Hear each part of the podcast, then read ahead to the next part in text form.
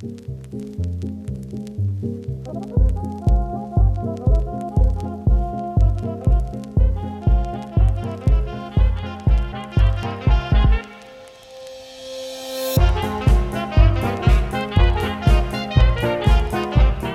buenas, amigas, amigos, y bienvenidos un día más al podcast Cine Cosas, un programa donde hablamos de diferentes temas relacionados con el maravilloso mundo del cine. Estáis escuchando a David Gómez y lo importante, como siempre, ¿de qué vamos a hablar hoy? Pues, pues lo cierto es que ha llegado el día. Hemos visto las, las cuatro horitas de la Liga de la Justicia de Zack Snyder, caso excepcional que se ha, llegado, se ha llevado a cabo pues, pues gracias a, la insistencia de, de miles de fans que imagino que estarán estos días de celebración. Y bueno, está todo el mundo hablando de eso, porque no es muy normal lo que ha ocurrido con esta película y, y para eso estamos. Para quien no lo sepa, pues le ponemos ahora mismo al día. Antes tengo que presentar a mi queridísimo amigo Cristo Sutil. ¿Qué tal, Chris? ¿Cómo estás? ¿Qué tal, David? Pues aquí un día más, encantado de estar contigo en el, en el Cinecosas Snyder Cut. Eh, el, eh, la razón por la que se creó este podcast realmente, ¿no? El, este sí, día. sí, tengo, Tenía muchas ganas de ver esta película, por fin el... la hemos podido ver gracias a HBO Max España, que me, me la he visto además gratis porque te podías hacer una cuenta gratuita de HBO y verla, cosa que dije, mira, a ver si cuela, cuela y si no me la pela. Y efectivamente, se podía ver así. La película, verla en HBO Max es un puto horror, porque es el peor servicio de streaming que he visto nunca. Eh, los, subtítulos, los subtítulos eran una puta mierda. Quiero decir, re- resumían frases enteras y diálogos enteros en dos frases y realmente estaba flipando. Y, y luego, bueno, pues aparte de eso, estaba la película. Y supongo que lo mejor que puedo decir ahora, ahora mismo es que la pude ver gratis. A ver, ya sabía yo que venías optimista hoy. eh, hay muchas cosas que comentar, así que vamos a hacer eh, un homenaje a la, a la película de Zack Snyder y vamos a ir por capítulos también nosotros. Así que Sí, sí, sí. No, no vamos a hacer mucha más previa, la verdad, porque, porque es que la gente lo que quiere es hablar de Zack Snyder, de la Liga de Justicia. Ya está todo el mundo. O sea, este será el, podcast número 200 que sale esta semana sobre Zack Snyder. Estamos últimamente muy, muy mainstreams, mm, es lo que toca. Pero es que, joder, es que hay muchas ganas, ¿eh? Yo, yo tenía bastante ganitas a la peli también, ¿eh? Y, y bueno, pues, pues vamos con ello. Si quieres, antes de, de meternos a, valorar la peli y demás, joder, sí que hay que reconocer al menos que es algo muy excepcional que un- una película que ya se ha rodado, ya se ha estrenado, por un movimiento fan eh, llegue a volverse a estrenar con otro director, en fin, todo este fenómeno, eh, la mayoría de gente lo conocerá, pero sobre todo para quien no lo conozca, pues explicar un poco cómo hemos llegado hasta aquí, ¿no? Así que empezamos e- ese primer capítulo explicando cómo, cómo cojones Zack Snyder ha, ha obtenido la batuta para, para culminar cuatro horas de, de su- de su movida, porque es así. Claro. Es que esta historia, en realidad, David, empieza en, en 2018. Uy, en 2018, no. En 2018 casi acaba. En 2008 empezó. Y porque Warner. ¿En eh, 2008 has dicho? hace- Sí, sí, es que voy a contar la historia desde, desde el principio. Para, que, para, para tener un contexto. Me- ojo, en eh. 2008, eh, eh, Warner estrena El Caballero Oscuro de Christopher Nolan. Y es un éxito tanto de crítica como de público. Y, e iban a estrenar una película de Hulk. Que, tenía un, que era un caso. Y eso era un, era un caso muy singular porque Hulk era un reboot de una película que se había estrenado tres años antes. Así que, eh, como Warner había estrenado, estrenado Superman Returns y había sido un batacazo de crítica y público, sobre todo de pasta, porque si sale bien, pues ya ves tú, hace 6 o 7, como ha pasado con la Liga de la Justicia o el Hombre de Acero. Pero el caso es que, que- que dijeron, pues vamos a- viendo que han hecho eh, un reboot de Hulk, que es una película que salió hace nada, hace tres años, que no es nada en el cine, pues vamos a hacer nosotros un reboot de, de Superman. Entonces, es Christopher Nolan el que dice, oye, escúchame, si quieres triunfar, haz lo que he hecho yo con Batman, modernízalo. Porque la película de, de Superman Returns era como muy antigua. Y entonces, pues David S. Goyer, que era el que había trabajado con Nolan, eh, empiezan como a soltar ideas en Warner, en plan, mira, ¿por qué no haces esto y tal? Entonces Warner dice, buah, de puta madre, vamos a hacer una peliculita aquí que se va a caer los cojones al suelo a todo el que lo vea. Y llaman a Guillermo del Toro. Dicen, oye, Guillermo, tenemos un proyecto para ti que se te van a caer los pelos de la barba. Modernizar Superman y hacer una película nueva. Y Guillermo del Toro, que estaba en ese momento eh, trabajando para Warner, porque estaba, estaba intentando adaptar En las montañas de la locura, que es una novela de Lovecraft, eh, dijo, no puedo, yo estoy con esta novela, estoy, voy a hacer una película que te cagas y voy a rodar esta película en 3D y un montón de movidas. Y Warner le dijo, vale, eh, esa película nunca llegó a rodarse ni nada porque, porque era infilmable. que, o sea, no se pudo hacer. Entonces, entonces, pues Warner dijo, va, no tengo a Guillermo del Toro, que es el tipo más top que conozco, así que voy a ir haciendo, haciendo pues un poquito de, de casting aquí. Y llamaron a Robert Zemeckis, y Robert Zemeckis dijo que no. Llamaron a Ben Affleck, y Ben Affleck dijo que tampoco. Eh, a Darren Aronofsky, no sé si se dice así, pero le llamaron, también dijo que no. Eh, a, Duncan Jones, y dijo que no. A Matt Reeves, también dijo que no. Y a Tony Scott, y, y también dijo que no. Bueno, Matt Reeves, que sabe que está dirigiendo la nueva de Batman, ¿no? Que, está haciendo la nueva de Batman, efectivamente. y, y entonces, pues dijeron, pues a quién llamamos. Y Zack Snyder, que había hecho hace dos años Watchmen, dijeron, pues ¿por qué no este tío? ¿No? Si ha ganado mucha pasta con Watchmen, no tiene puta idea de superhéroes, pero le metemos aquí ha adaptado fatal Watchmen, pero lo vamos a meter aquí. O sea, la primera idea de Zack Snyder no fue. No, ni la segunda. Y seguramente la tercera tampoco. pero como no había ya más gente que contratar, dijeron, venga, va. Y entonces Zack Snyder eh, rueda eh, El hombre de acero, que creo que le estrena en 2012 o 2013.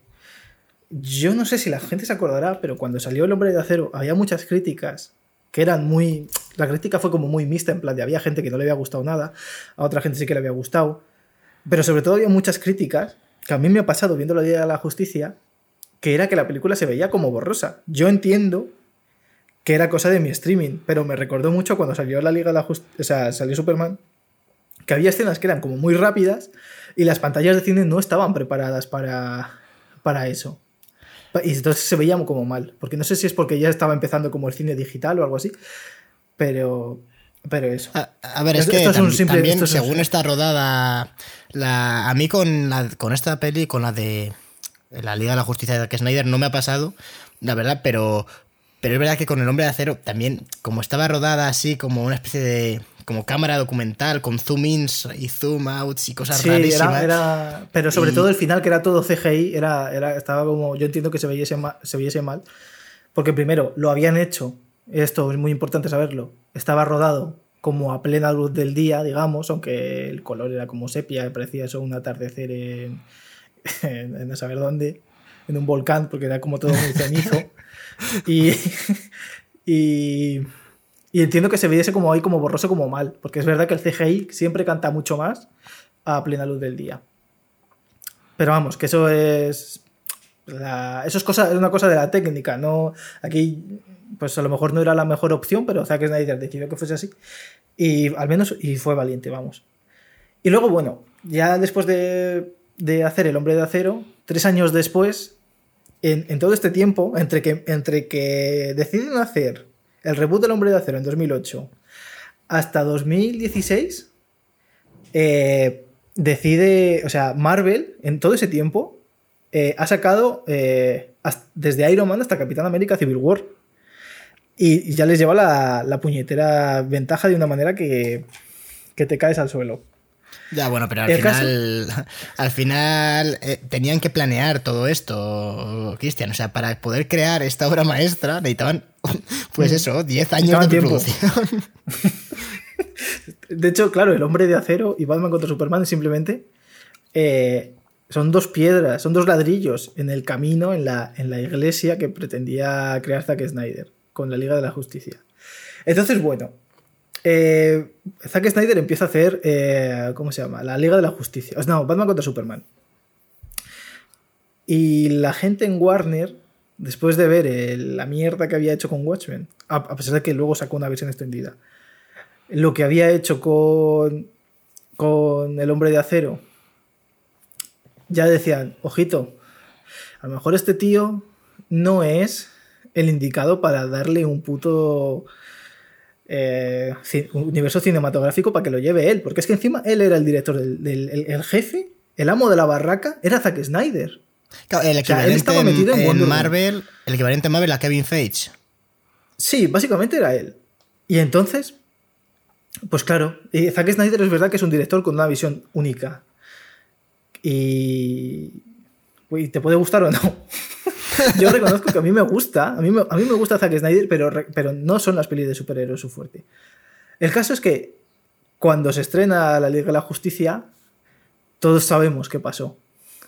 Que aquella película era infumable. Salió en el cine y la gente en Warner se arrastraba por el suelo vomitando. No, pero, pero te refieres, salió. estábamos hablando de la de Batman contra Superman, ¿no? Sí, es- he, he dicho la Liga de la Justicia. Sí. También, también pasó, pero, pero contra Superman fue antes. Eh, Y el caso es que eh, en, en Marvel, o sea, en Marvel no, en, en Warner, dijeron, este tipo eh, hay que limpiárselo. O sea, este tío no puede seguir aquí ni un puto minuto más.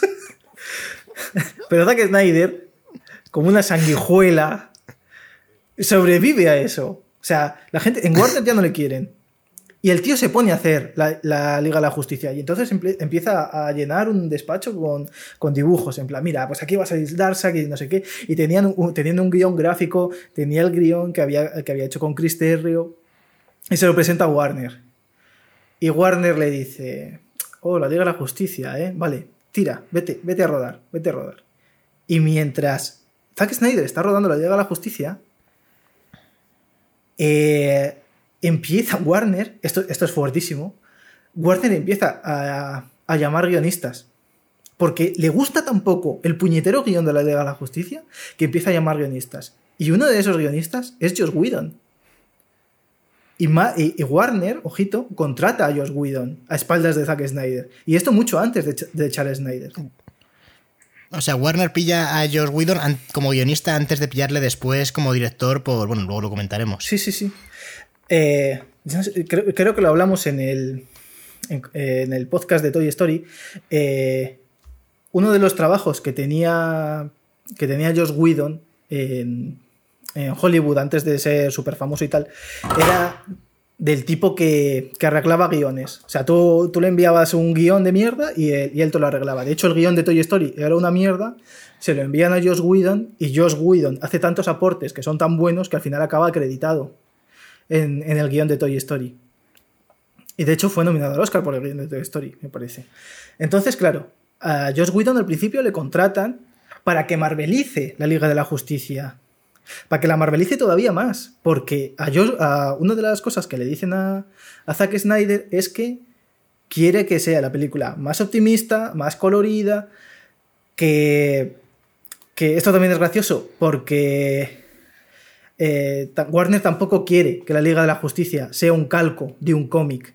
Porque, por lo visto, en 2016 hicieron un estudio de mercado de, de, de Warner, eh, ¿no? Como, ¿qué es lo que a la gente más le gusta de Warner y tal, ¿no?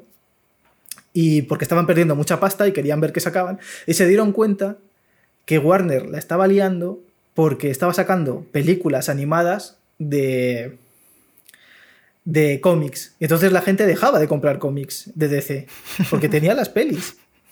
Y, y encima Watchmen y, y 300, que eran dos cómics que estaban vendiendo mucho, dejaron de vender a raíz de las películas de Zack Snyder porque la gente prefería las películas al cómic. A pesar de que Watchmen, el- la peli y el cómic, eh, tú que te has leído Watchmen, por ejemplo, sabes que son cosas un poquito diferentes sí, en- por en favor. bastante. Si hay gente que ha visto la peli de Watchmen y le gusta, y bueno, y le gusta la peli de Watchmen, que, que en su día, ojo, no estuvo tan mal recibida como, como yo a priori podría pensar, si, si no lo hubiese mirado.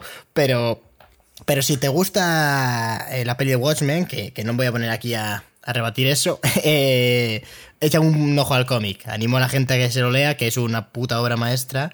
Y, y le va a gustar seguramente porque hay cosas muy parecidas, porque Zack Snyder hace eso de, de calcar planos, y es verdad que eso es bastante impactante, pero va a ver cómo el significado de las películas pasa también un poco con V de Vendetta, pero, pero creo que es más aún con Watchmen, eh, que que igual varía un poquillo. O sea, igual Zack Snyder no llegó a pillar bien lo que quería decir Alan Moore y esta gente y... Sí. Vamos, no sé. es interpretable, ¿eh? pero yo No, reconozco de que, hecho- que yo interpreto las, las pel- la peli y la... Un día podemos hacer un podcast sobre ello, pero es que para mí son tu- finales hasta contradictorios, o sea... Sí, de hecho, eh, de hecho yo me he leído, me- estos días me he estado leyendo Watchmen y luego me he visto la peli de tres horas de, de Zack Snyder para, para ver las diferencias. Y es que, de verdad, es que parece que no, o sea, eh, esto lo hablaremos luego porque tal, pero vamos, luego, luego, luego lo digo, pero, pero es que las diferencias son abismales. Eh, muchas Ah, veces. Yo no me he visto la versión de Zack. Snyder. O sea, la versión, el Snyder Cut de, de Watchmen yo no lo he visto. Yo he visto la versión que se estrenó en cines. Que sí que me han dicho que mejora bastante. Es, es, es más corta, pero sí que me han dicho que mejora bastante. Que esa es otra. eh, eh, Snyder, tío, intenta que te estrenen la peli directamente en el cine, cabrón, porque lo de pagar la entrada y luego de que digas, no, no, esta no está completa, es como cabrón, tío, pero, pero ¿qué es esto? Pero esto, Sí, qué sí. guarrada es esta. Que eso me gusta que Nolan nunca lo hace. Nolan dice que lo que se estrena en el cine de su película es su película y no se va a hacer una versión extendida. Y eso, por favor, Claro, no, hay Snyder, muchos- aplícate, ya que eres amigo de Nolan, aplícate eso, cabrón. De hecho, eh, hay como. Muchos directores han salido estos días a raíz del Snyder Cut y sí que han dicho que lo que sale en el cine es la película. Que luego lo demás son chorradas y. y era muy de eso, me parece. Pero si yo entiendo, si yo entiendo que es, que es más complicado que decirlo de la peli y tal, porque entiendo perfectamente que Zack Snyder aquí, y, seguramente pasaría lo mismo con Watchmen, tendría muchas eh, peleas con el estudio, y, es verdad que luego igual para sacarlo en un Blu-ray o en un DVD o lo que sea, pues sí que te dejan más libertad y puedes, por lo menos, si- o sea, yo veo bien que si no ha conseguido eh, pelearse en el estudio y sacar la peli que él quería, si luego le dan la oportunidad de sacarla en Blu-ray, pues bueno, pues mira, pues ahí, ahí queda. Es decir, no, no estoy en contra de estas cosas, pero porque al final son peleas con el estudio y el director. Pero evidentemente, si en la pelea gana el director, pues te ahorras directamente la versión del estudio, que es la que ves en pantalla, y que suele ser. Bueno, no siempre es peor, pero joder, yo prefiero ver una, la versión del director, que es al final muchas veces lo que se vende, que, y, y- y ver directamente lo que es. Es que, a ver, al final el director es la persona que está a cargo del proyecto. Prefiero ver su versión, aunque es una puta mierda, a ver una versión modificada, porque el estudio tampoco puede meter. O sea, si el estudio quiere cambiar la peli entera, pues hace lo que ha pasado con la Liga de la Justicia y toda esta movida, que es contratar a otro director. Lo que pasa es que tenían que haber hecho la peli de cero. No tenían que haber cogido. Porque recordemos, bueno, luego ahora lo hablamos, pero que es que a Josh Whedon se le contrató con la película terminada. O sea, en la postproducción. Aunque luego volvió a rodar No, bueno, cosas le y pusieron de director. Le pusieron de director cuando la película ya, en teoría, no estaba acabada, pero sí estaba próxima. Bueno, pero muy, muy próxima a acabar, claro. Y, y de hecho no aparece ni acreditado, me parece, Josh Whedon, o no aparece como, o sea, que Josh Whedon... Es yo soy Josh Whedon y tampoco. Claro, es, no, no, pero es normal, pero, pero es, que, es que es normal, que decir, te estás metiendo en un Sí, sí. pantano que la, la cagada fue que cuando esta gente le dijo, porque cuando estabas contando la historia me hace gracia el momento en el que has dicho de que después de, de Batman contra Superman le querían fuera, pero, pero cogen, y yo que sé, imagino que por algún tema legal, ¿no? No le podrían echar o lo que fuese, o habría Yo- gente que yo sí, me y- y, imagino le que dan la es- Liga de la Justicia. Sí, yo me imagino que es simplemente porque los contratos de Hollywood muchas veces a lo mejor le contrataron en plan de. Tenían tanta fe en Zack Snyder que le tenían contratado para varias películas. De hecho, es que Warner iba, iba a hacer la peli de El Manantial, que es una, eh, una novela de Ayn Rand, y quería hacerla Zack Snyder. Y seguramente, pues, tuviese proyectos, esto que muchas veces, pues, dicen, va, pues te contrato para cinco películas, y seguramente tuviese alguna cláusula de estas en plan, a ver, yo cobro X de la taquilla, pero si no se estrena en cines, ese X me hacéis una estimación y me lo dais. Claro, a lo mejor las estimaciones por las películas de la Liga de la Justicia era un 5% de la taquilla en películas que iban a, a- iban a echar 800 o 900 millones en, en taquilla. Entonces, esa, esa pasta se la tiene que llevar. Sí o Claro, sí. habría, habría alguna movida que desconocemos, pero algún motivo de, de que a Warner, mm, después de, de- de darle las riendas más o menos en Batman contra Superman y ver que no sale lo que ellos quieren, algo raro hay en, en que les... Porque, coño, ya inician a hacer la peli. O sea, o Zack Snyder eh, ignoró totalmente desde el principio todo lo que dijeron, lo cual me lo puedo creer.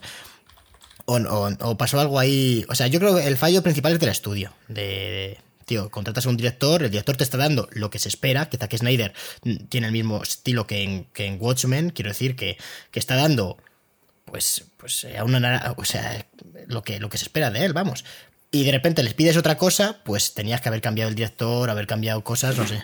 Pero es que Pero bueno, Es que más esto o menos, o sea, porque, porque digamos que la versión oficial es que Zack Snyder se va porque eh, le despide, o sea, porque su hija se suicida. Y entonces Zack Snyder, obviamente, como una persona normal, abandona el proyecto porque, obviamente, pues. Sí, junto a su esposa, que también está, está metida, que es Claro, productora y está metida en, lo may- en los proyectos de Zack Snyder, claro, de Débora. Se van los dos. Pero es que resulta que antes de que todo eso pasase, eh, el medio Collider había dicho que en realidad a, Zack Snyder lo había despedido Warner Bros. antes de que pasase todo esto. Porque, la, porque había presentado una versión de la película que era literalmente imposible de ver. O sea, una película que no se podía ni estrenar de lo mala que era. Y entonces es como. Como que Zack Snyder a lo mejor sí estaba trabajando, pero no ya de director, sino de consultor o de productor. Y luego es cuando ocurre lo de la hija. Claro, que antes, Y antes es cuando, de, le, cuando le- de lo de la hija Claro. ya se ya había movidas, vamos, o sea, ya estaban. eh, Hmm. De hecho, claro, es un poco lo de que como que él aparte de- se fue por la tragedia, pero porque ya también estaba un poco hasta los cojones de, de estar en una guerra con la. porque. O sea, Sí, es o sea, eso, que no se fue solo por, por eso, ¿no? Sino que ya estaba en guerra antes con el estudio y dijo, mira, yo no estoy ahora de Sí, estas sí, movidas. sea, quiero decir, cuando, cuando el estudio contrata a Josh Whedon, no es porque Josh Whedon sea un gran guionista o un gran director. Lo contratan porque es el tío de, lo- de Avengers. Eso, al ego de Zack Snyder, imagínate cómo le tiene que sentar. Como un puto hachazo. Porque eso es decir, me has traído al enemigo en- a, a casa. O sea, eh, me has traído este tipo para que me diga que mi guion, o sea, encima siendo como es como es Josh Whedon, que te coge y te insulta a la mínima que puede. O sea, en Josh Whedon en cuanto puede te dice, esto es una puta mierda. Que es literalmente como, como, como entra en Warner, diciendo, esto es una puta mierda, esto que habéis rodado es la peor mierda que he visto. Eh, o sea, debería dar vergüenza eh, trabajar en esta película. Sois la escoria del planeta ahora mismo. Sí, sí. Y eso es lo que, lo que hace Josh Whedon cuando entra allí. O sea, le, le- le falta sacar una pistola y empezar a disparar a gente allí. Diciendo, No, pero- esto lo, lo vais. Pues, joder, si quieres, nos claro, metemos ya a yo- comparar las, las dos partes. Claro, espera. Pero, pero espera, ya, ya te, te- termino de contar la historia. Entonces Zack Snyder, ya viendo el percal de que le han metido a, Zack, a, a Josh Whedon en casa, Warner no le quiere ni ver. El guion de, que ha hecho él con Chris Terrio ah, lo han modificado para que parezca más y que, le, y que van a hacer y que van a hacer reshoots que encima van a ser cosas de Josh Whedon. Entonces él, eh, a unos periodistas, digamos, que son más o menos afines a Zack Snyder, les dice, mira, ha ocurrido esto con mi hija, eh, yo no puedo estar aquí, en esta guerra. Eh, este trabajo me está consumiendo todo el alma. Y yo ya no, de verdad, no puedo, me rindo. Lo dejo aquí y me piro a casa porque es lo que haría cualquier ser humano normal, vaya. O sea, yo en su situación me habría ido mucho antes. Y ya está. Simplemente, claro, al abandonar seguramente él, no le tengan que pagar nada. Por eso seguramente también estaban haciéndole la vida imposible, porque a Zack Snyder Warner le hace la vida imposible desde prácticamente el minuto uno de la Liga de la Justicia, desde que empieza la preproducción. Y entonces llegamos al capítulo 2 A la de este Justice League. Que sería eh, la, la, la Justice League, ¿no? La Liga de la Justicia de Josh Whedon versus el Snyder Cut. Eh, porque claro, ¿qué pasó? Que salió la Liga de la Justicia de, de Josh Whedon y fue un batacazo Josh Whedon con la- a todos los con la niveles. Porque, porque la película, a ver, mira que luego ha salido actores. eh, el que hace de, de Cyborg es Ray Fisher. De Cyborg. Sí. que, que, bueno, pues ha salido muy, varios actores tal, eh, cagándose en la hostia de, de Josh Whedon diciendo que es un desgraciado, que, Que esto, que esto además que es, lo peor. fuerte, ¿eh? Y, me, y, me lo, y bueno, y, y por la cantidad de mierda que empezó a salir ahora contra Josh Whedon, pues bueno, pues parece que es, pues que es cierto, que el tío es un puto desgraciado. Y, pero independientemente de que sea un desgraciado, como director, hay que decir que es muy complicado. eh, o sea, claro, te han contratado para una película que está a medio hacer, que resulta que se ha rodado totalmente distinto, en, una dirección contraria a lo que querían los. lo que te está pidiendo Warner, y al final es un tío que está ahí no para dirigir de manera creativa, sino para arreglar, digamos, y digo arreglar entre comillas, porque arreglar según el criterio de, de los productores o, sí, de la gente de Warner, la película, hacerla, lo que hemos comentado, más rollo Vengadores y, y bueno, y básicamente pues, pues aligerarla. Y también una de las, de las cosas que había es que durase creo que dos horitas para que, bueno, imagino que para cuanto menos dura, o sea, a ver, evidentemente una peli de cuatro horas no la pueden hacer y porque no se va a estrenar, eh, se sale mucho del estándar. Y aún Quiero así... decir, o sea, no, no sé en qué estaba pensando Zack Snyder cuando en su cabeza había una peli de tres horas y pico o cuatro horas, cuando Avengers Endgame, que venía de, de venía de Infinity War, que había hecho mil y pico millones, eh, y le habían dicho a Marvel, oye, la película, si dura tres horas, lo- algunos cines ya le dijeron, si la película dura más de tres horas, nosotros no la vamos a poner, porque es mucha, eso es demasiado. Y vamos a perder pasta con ello. Porque no la pueden O sea, poner, y- y- porque es una movida, claro. Por eso te digo que al final George Whedon lo que fue es como a solventar problemas. O sea, aunque, aunque luego no sea la mejor persona del mundo, seguramente sea un cabrón. No, no, sea. Whedon entró ahí con la escopeta y dijo, a ver tú, el negro ese, vete a tomar por culo, voy a quitarte de la película. Claro, Porque sales en los carteles, desgraciado, que si no, que tal. Porque ha salido en el tráiler. A sí, Momoa, no me sin embargo, a Momoa, a, a Momoa no se atrevió a decirle nada, ¿eh? Se metió con el que no era famoso.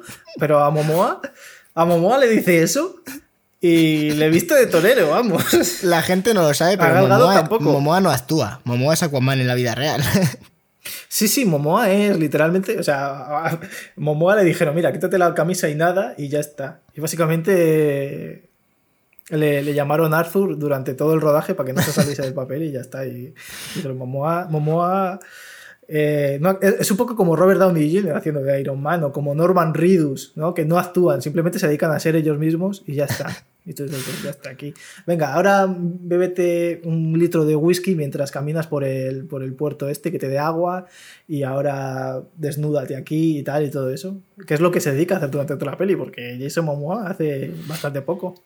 ya, a ver, es, el- es verdad que, que en ninguna de las dos versiones es el personaje más, más, más desarrollado, la No, verdad. ni siquiera es el más carismático. A Ben Pero, Affleck tampoco le dijo bueno. nada. No se atrevió. Es que también le viste torero. El, o sea, a ver, George Whedon llegó y los, los cambios, por ir un poco ya comparando las pelis, eh, los, la película no tuvo buen recibimiento y, y ahora que tenemos la versión de Zack Snyder ya que ha salido, eh, pues, porque bueno, claro, tú no, eh, no has contado el resto de la historia, pero tampoco hay mucho más. El, el hecho de que una vez llegado a la Liga de la Justicia, pues empezó todo este fenómeno fan de, de release de Snyder Claro. Cut. Y, y, bueno, básicamente se vio como por las redes sociales había un grandísimo interés. Grandísimo. Yo siempre digo esto entre comillas, porque Twitter. Twitter es lo que es, quiero decir, es, es un charco, pero el mundo es un océano. Entonces, bueno, pero, pero bueno.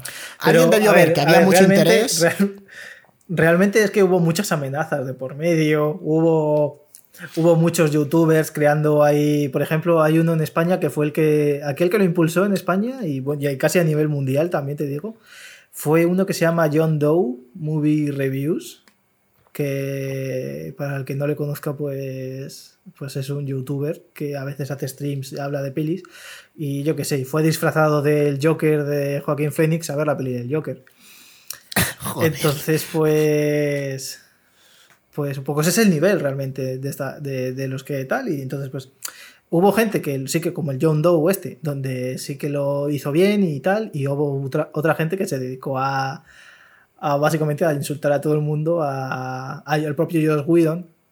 Que está feo insultar por internet, pero mira, en el caso de Josh Whedon no me da ninguna pena. O sea, me daba más pena, pues. Es que realmente en, esta, en esta historia no hay ni uno bueno. O sea, tampoco te puedes poner del lado de nadie. O sea, yo lo único que al que le diría, yo te apoyo, tío, es a, es a Ben Affleck. porque, y porque Ben Affleck lo estaba pasando muy mal. Estaba ahí alcohólico perdido, quería hacer de Batman, no pudo hacer de Batman. Iba, iba o sea, la Liga de la Justicia. La estaba guionizando y, el pobrecito pues estaba tan borracho que tuvo que dejarlo y, luego ya encontró el amor en Ana de Armas. Y bueno, y yo aparte dejo el alcohol, que eso también. Esto siempre es bueno que una persona deje el alcohol. Es, bueno. A ver, que nos estamos y tal. Que nos estamos eh, desviando. Estás faltando el respeto a Ben Affleck, que es una persona adorable. Y... No, no, no, no, todo lo contrario, todo lo contrario. Lo que pasa es que ha cortado con Ana de Armas. Si estuviese con una de armas, quizás no estaría diciendo esto de Ben Affleck, le estaría odiando, pero de momento bien.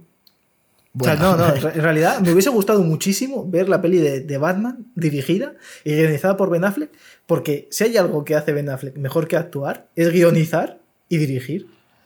Hombre, sí. Y el Batman de, Ben Affleck estaba bastante bien. El Batman de Ben Affleck, el, el rollo este de que le cojan, o sea, si es que que bueno, la. Zack Snyder, yo creo que algunas de las ideas que tenía como planteamiento no estaban tan mal, porque yo veo bien que intenten enfocar el, universo de DC de una manera totalmente opuesta a lo que está haciendo Marvel. Porque Marvel ya lo está haciendo, lo está haciendo muy bien, a la gente le gusta, y también porque es cierto que los personajes de DC, pues, pues ese rollo igual les, les, puede encajar mejor, ese rollo oscuro, o sea que, yo eso lo veo, lo veo guay. Eh, y de hecho me, me, mola. El, algunos momentos, es decir, de, todo esto de Zack Snyder, tanto de Batman contra Superman, la verdad es que de Hombre Acero no, no me gusta casi nada, pero de Batman contra Superman y de la Liga de Justicia sí que hay muchas cosas que, que, me parecen interesantes y que, y que veo que está guay. Pero el problema de Zack Snyder yo creo que es que como guionista es, es un poco flojo, o por lo menos en estas pelis especialmente es que es, es que hay, hay, frases hay momentos que dices tú, pero Zack, tío, eh, eh, tu cabeza, ¿qué, cojones hay? ¿Sabes? Es, es, un poco como cosas muy simples, como muy... Eh, ese es el problema que tiene la peli, que intenta ser más grande que la vida, en plan de, de cosas súper profundas, pero luego tiene razonamientos de, de un chupeta, entonces no tiene mucho sentido. pero, pero la peli, las diferencias que hay entre la Justicia. Eh, a ver, estaremos de acuerdo, Cristian, en que la versión de Snyder de cuatro horitas mejora a la, a la de Josh Whedon. A ver. Eh, es que a mí la de, la Whedon, cuando la vi, cuando terminé de verla, dije, guau, pues tampoco está tan mal. Me, recordó mucho a la primera de los Vengadores. Diría, yo creo que más o menos son parecidas. Pero es que luego viendo esta. Es que, es que es yo creo que tiene un, gran problema, que es, demasiado larga y me importa todo demasiado poco. Como para realmente implicarme emocionalmente con, esta gente. Pero no es una mala. O sea, yo no diría esta película es lamentable, esta película es una cosa terrible esto es, esto es una mierda como un piano. No, es una película, pues como la de Joss Whedon realmente. Para mí no hay tanta diferencia entre, entre las dos películas. O sea, hay gente que está diciendo que son películas totalmente distintas. Para mí es que son prácticamente iguales. La de Joss Whedon, pues te quita mucha morralla, muchas escenas de acción te las acorta. Eh, hay, hay, momentos donde en la de Snyder hay cámara, hay cámara lenta, que por cierto en la de Zack Snyder en la peli hay 24 minutos de escenas a cámara lenta. Y en, la de Whedon hay esas, esas escenas, es un 10% de la peli, ¿eh? En la de Whedon esas escenas pasan o, o, normal, o incluso ves que las pasa como un poquito más rápido que creo que es porque eh, las tenían en cámara lenta y las tuvieron que pasar directamente a rápido y entonces no, tocaron muy bien la tecla. Eso me, gusta pensar que, fue por eso. Sí, por ejemplo. Pero. A ver, si quieres, vamos un poco, vamos un poco a lo concreto, a diferencias concretas, para que no quede así como tan, como tan ambiguo, pero una de las cosas que tiene la de Josh Whedon eh, es, evidentemente, que como tiene que contar la historia en dos horitas, pues empieza a quitar cosas. Y una de las cosas que quita, eh, por ejemplo, es la, la Claro, sí, es, a ver, que esto lo que decimos, por, porque tenía que hacerlo así. O sea, él, aunque hubiera. Seguramente lo hubiese quitado igual, pero, pero él no tenía la oportunidad, como ha tenido Zack Snyder, de hacer una peli de cuatro horas, de cinco, de las que le saliesen los cojones. Entonces, como tenía que contarlo en dos horas, todo lo que habían rodado, Pues, pues todo lo de Cibor, todo lo de Cibor, pues eh, a tomar por culo, porque literalmente Cibor, en la película, yo recuerdo ver la de La Leal Justicia eh, de George Whedon y pensar, este hombre, o sea, te explican por encimísima eh, es, de dónde, o sea, en la de Zack Snyder, aparte, creo que esto es una de las mayores mejoras, ya no solo porque, porque le da más empaque al, al hecho de, o sea, todo el contexto que le da, la importancia del padre, todo esto, y, hace que cuando el sacrificio del padre tenga mucho más sentido, o sea, más sentido en cuanto a que más, más emocional, porque ya conoces todo lo anterior, sino que, por ejemplo, los poderes de, de Cibor en la, en la de la ayuda de la justicia en la primera, yo tampoco entendí una mierda. Aquí por lo menos te dicen, como, o sea, como que el tío es la puta hostia, vamos, es el, es el, crack. En la, es casi como Superman. En la de Josh Whedon era un poco como Superman, es que parecía incluso que habían cogido como el mismo modelo, ¿no? Y, habían simplemente puesto encima el de, el de Cyborg y ya está, y ponerlo a volar por ahí y lanzar rayos como si fuese Iron Man. Entonces, eh, yo creo aquí es verdad que, que en la de Zack Snyder se pasan de desarrollo. O sea, hay, hay, demas, o sea, hay demasiados eh, es que es, curioso, pero creo que en la Josh Whedon se quedan corto en la mayoría. en la de Zack Snyder se han pasado cuatro pueblos. O sea, la película ideal igual está en muy tres excesiva. horas, Hacemos una media. es muy, muy, muy excesiva. Y nos quedamos. Porque, por ejemplo, un ejemplo eh, para, concreto. En, la escena en la que aparecen. Eh, que como muestran los poderes de Cyborg, pero los muestran como él. Eh, hay un toro como de la bolsa y un... Sí, creo que el toro es Wall Street y se enfrenta a un oso y tú no entiendes. pues, pues ¿qué es esto? el oso y el madroño de Madrid. sí, te dicen, este, tío maneja, puede manejar la economía con un tal y da dinero a una familia pobre y no sé qué. Esto para mí sobra porque porque no aporta nada a la película. Ya te han dicho que el tío es un puto crack y te lo pueden mostrar sin, sin una escena así. Porque ya te digo, eh, dura. Es, es como que, que es es un poco ya demasiado flipado. Escúchame, David, este tío, este tío tiene depresión porque se considera que es un monstruo y la forma que tiene Zack Snyder de decirte este tío está triste es poniéndole él mirando por la ventana y poner una canción triste. Y ya está. Y dices, ya, pues, eso pues es lo que te digo, que Zack Snyder. Porque, porque eres el peor director del mundo. porque no puede ser que me hagas esto, tío. Es que es, que es increíble. Es, eh, eh, es, es, tremendo, ¿eh? O sea, esa, esa, escena dije, vale, pues ya sé que, ya sé que Zack Snyder, o sea, ya sé que Cyborg está triste, gracias, Zack Snyder es el maestro de la sutilidad. Que luego es cuando, cuando por ejemplo, también se bajan del, del, bueno, del bad coche o lo que sea, cuando van a enfrentarse por primera vez al malo y te pone ahí música a tope cañera y dices, vale, pues se supone que esto ahora tiene que molar, pero está molando demasiado. He de decir que a mí... lo que están haciendo el uso de la música en esta película no me gusta mucho. Sí que tiene momentos guays. El, momento, por ejemplo, creo que de lo mejor que hay, que la música está, está muy bien metida, es el momento en el que Flash eh, retrocede en el tiempo y salva la humanidad y tal, que sí que funciona. La música es súper épica y me, gusta bastante, pero luego hay momentos en la música el, eh, pues claro, estas otras diferencias, que, toda la banda sonora y, todo ha cambiado. Aparte del, del color también, eh, eso, se han gastado 70 millones en, en, cambiar efectos especiales, el color, la banda sonora y rodar y rodar un par de escenas terribles, pero pero una de las cosas de la banda sonora de es aunque ese momento me guste, hay cosas que no entiendo, porque es por ejemplo, cada vez que aparece eh, cada vez que aparece Wonder, Woman, suena la música de Wonder Woman, pero de manera descarada. O sea, hay una escena en la que eh, aparece un plano Wonder Woman, de repente escuchas la música de Wonder Woman y tú dices, coño, es que no, no es sutil, o sea, es como que me estás tirando a la cara, ¿sabes? A las Amazonas, ¿sabes? En plan, mira, te recordamos que es, que Ni siquiera era, era la canción, en, en, muchas escenas ni siquiera es la canción guay de Wonder Woman, la que es. Eso, es, es un grito ahí de.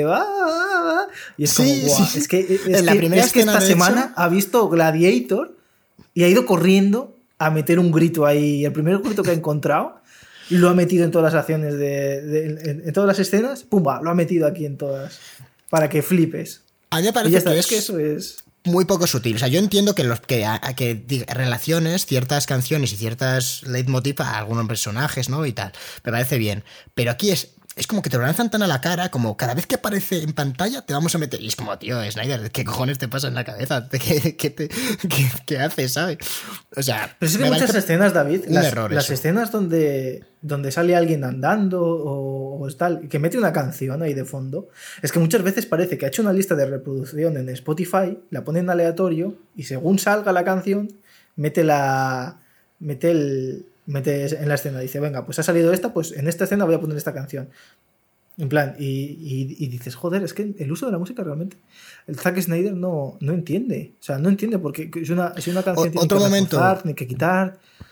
Ya que hablamos de la música, eh, otra de las diferencias que hay es la escena de presentación de Flash, eh, que bueno, a mí me parece un poco, poco flojera porque, bueno, el, el humor en la película es mucho menor que en la de Whedon, pero Flash sigue siendo un poco el alivio cómico, aunque, insisto, mejor que en la de Whedon, en mi opinión.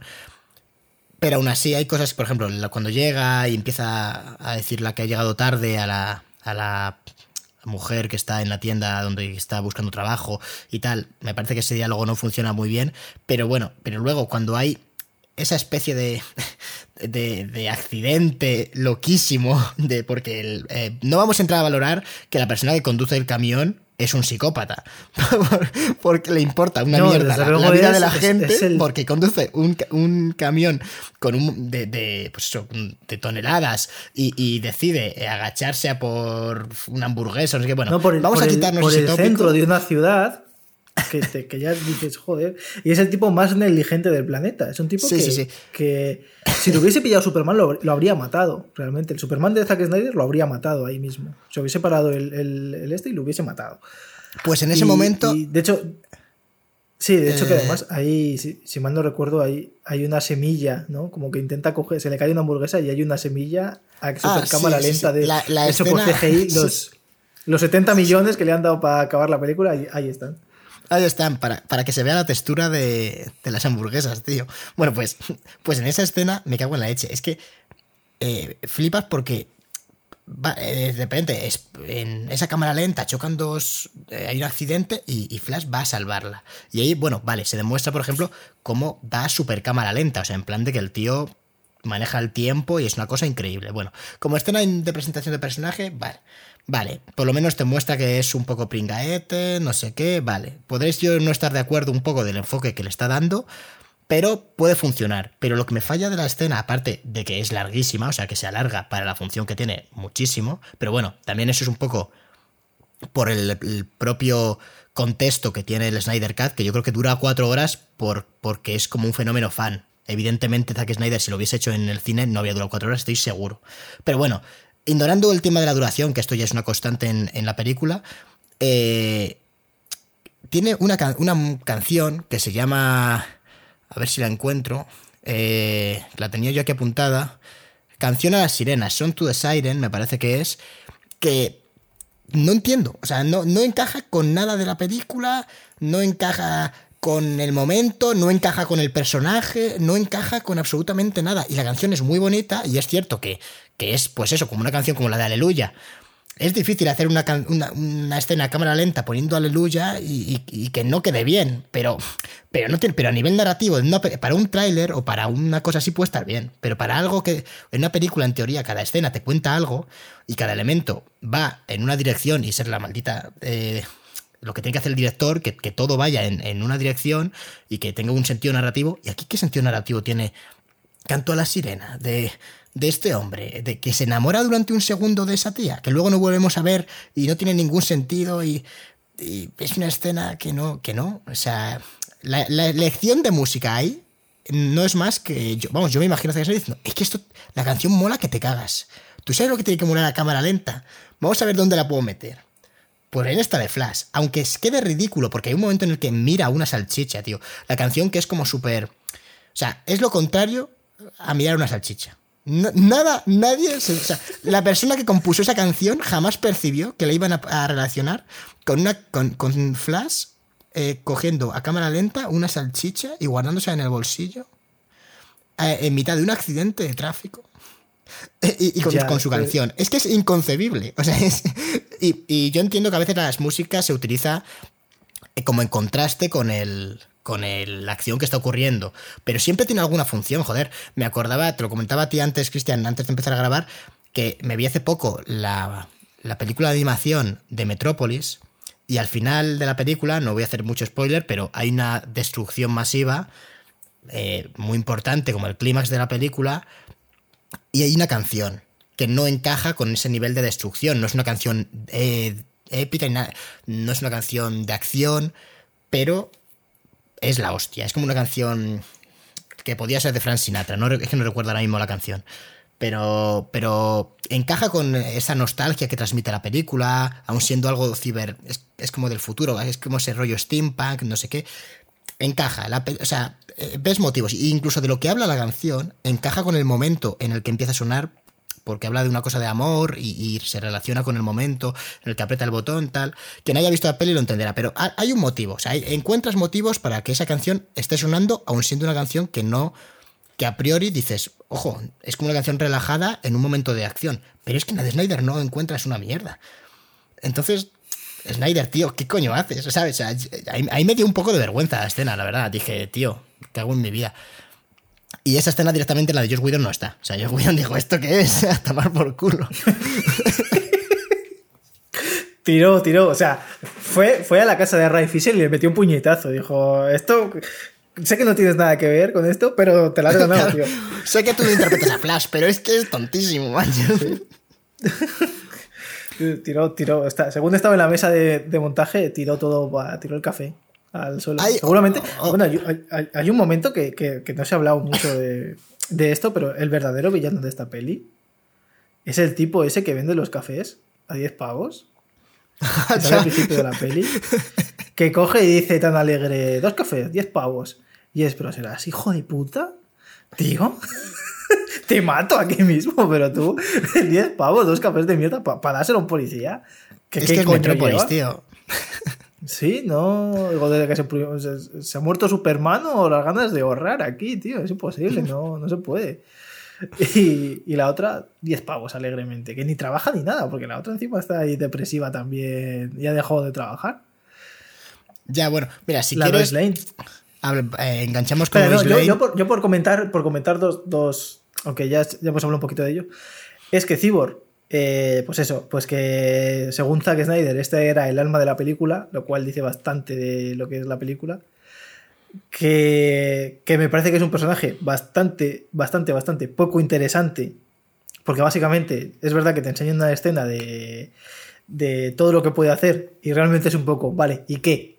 Si literalmente no hace nada, o sea, no está haciendo nada por mejorar la vida de nadie. Le ha dado 100.000 pavos a una señora que se lo pone en el cajero, que esto no lo he visto nunca, porque a lo mejor coge y ve y ves, ves el extracto y dices, hostias, has ganado la Lotería Nacional del Estado. Y dices, vale, pues tengo 100.000 pavos más. Pero, pero que te lo pongan ahí con lucecitas y todo, ahí flipas. Ya, bueno, pero es que si te Pues- pones a ese nivel de Zack Snyder, o sea, a- eso a- Ya, no podemos pero, ir pero ahí, a mí, o sea, yo, yo, voy al, entonces- yo voy a la. Yo voy al, yo voy al banco y me hace eso el cajero y pienso que me, me están robando el dinero ahí mismo. Empieza a poner ahí lucecitas y tal. Y luego Hacienda va a ir a por esa señora a tope. Claro, pero, O sea, pero si vas a ese nivel, imagínate, no imagínate la escena. y- o sea, si te estás planteando eso, no me quiero imaginar qué pasó cuando, cuando Wonder Woman se entera eh, por la televisión de que, de que está ardiendo el Partenón. Pero ¿sabes lo que pasa? Que en esa escena, eh, cuando entran los dos gabachos,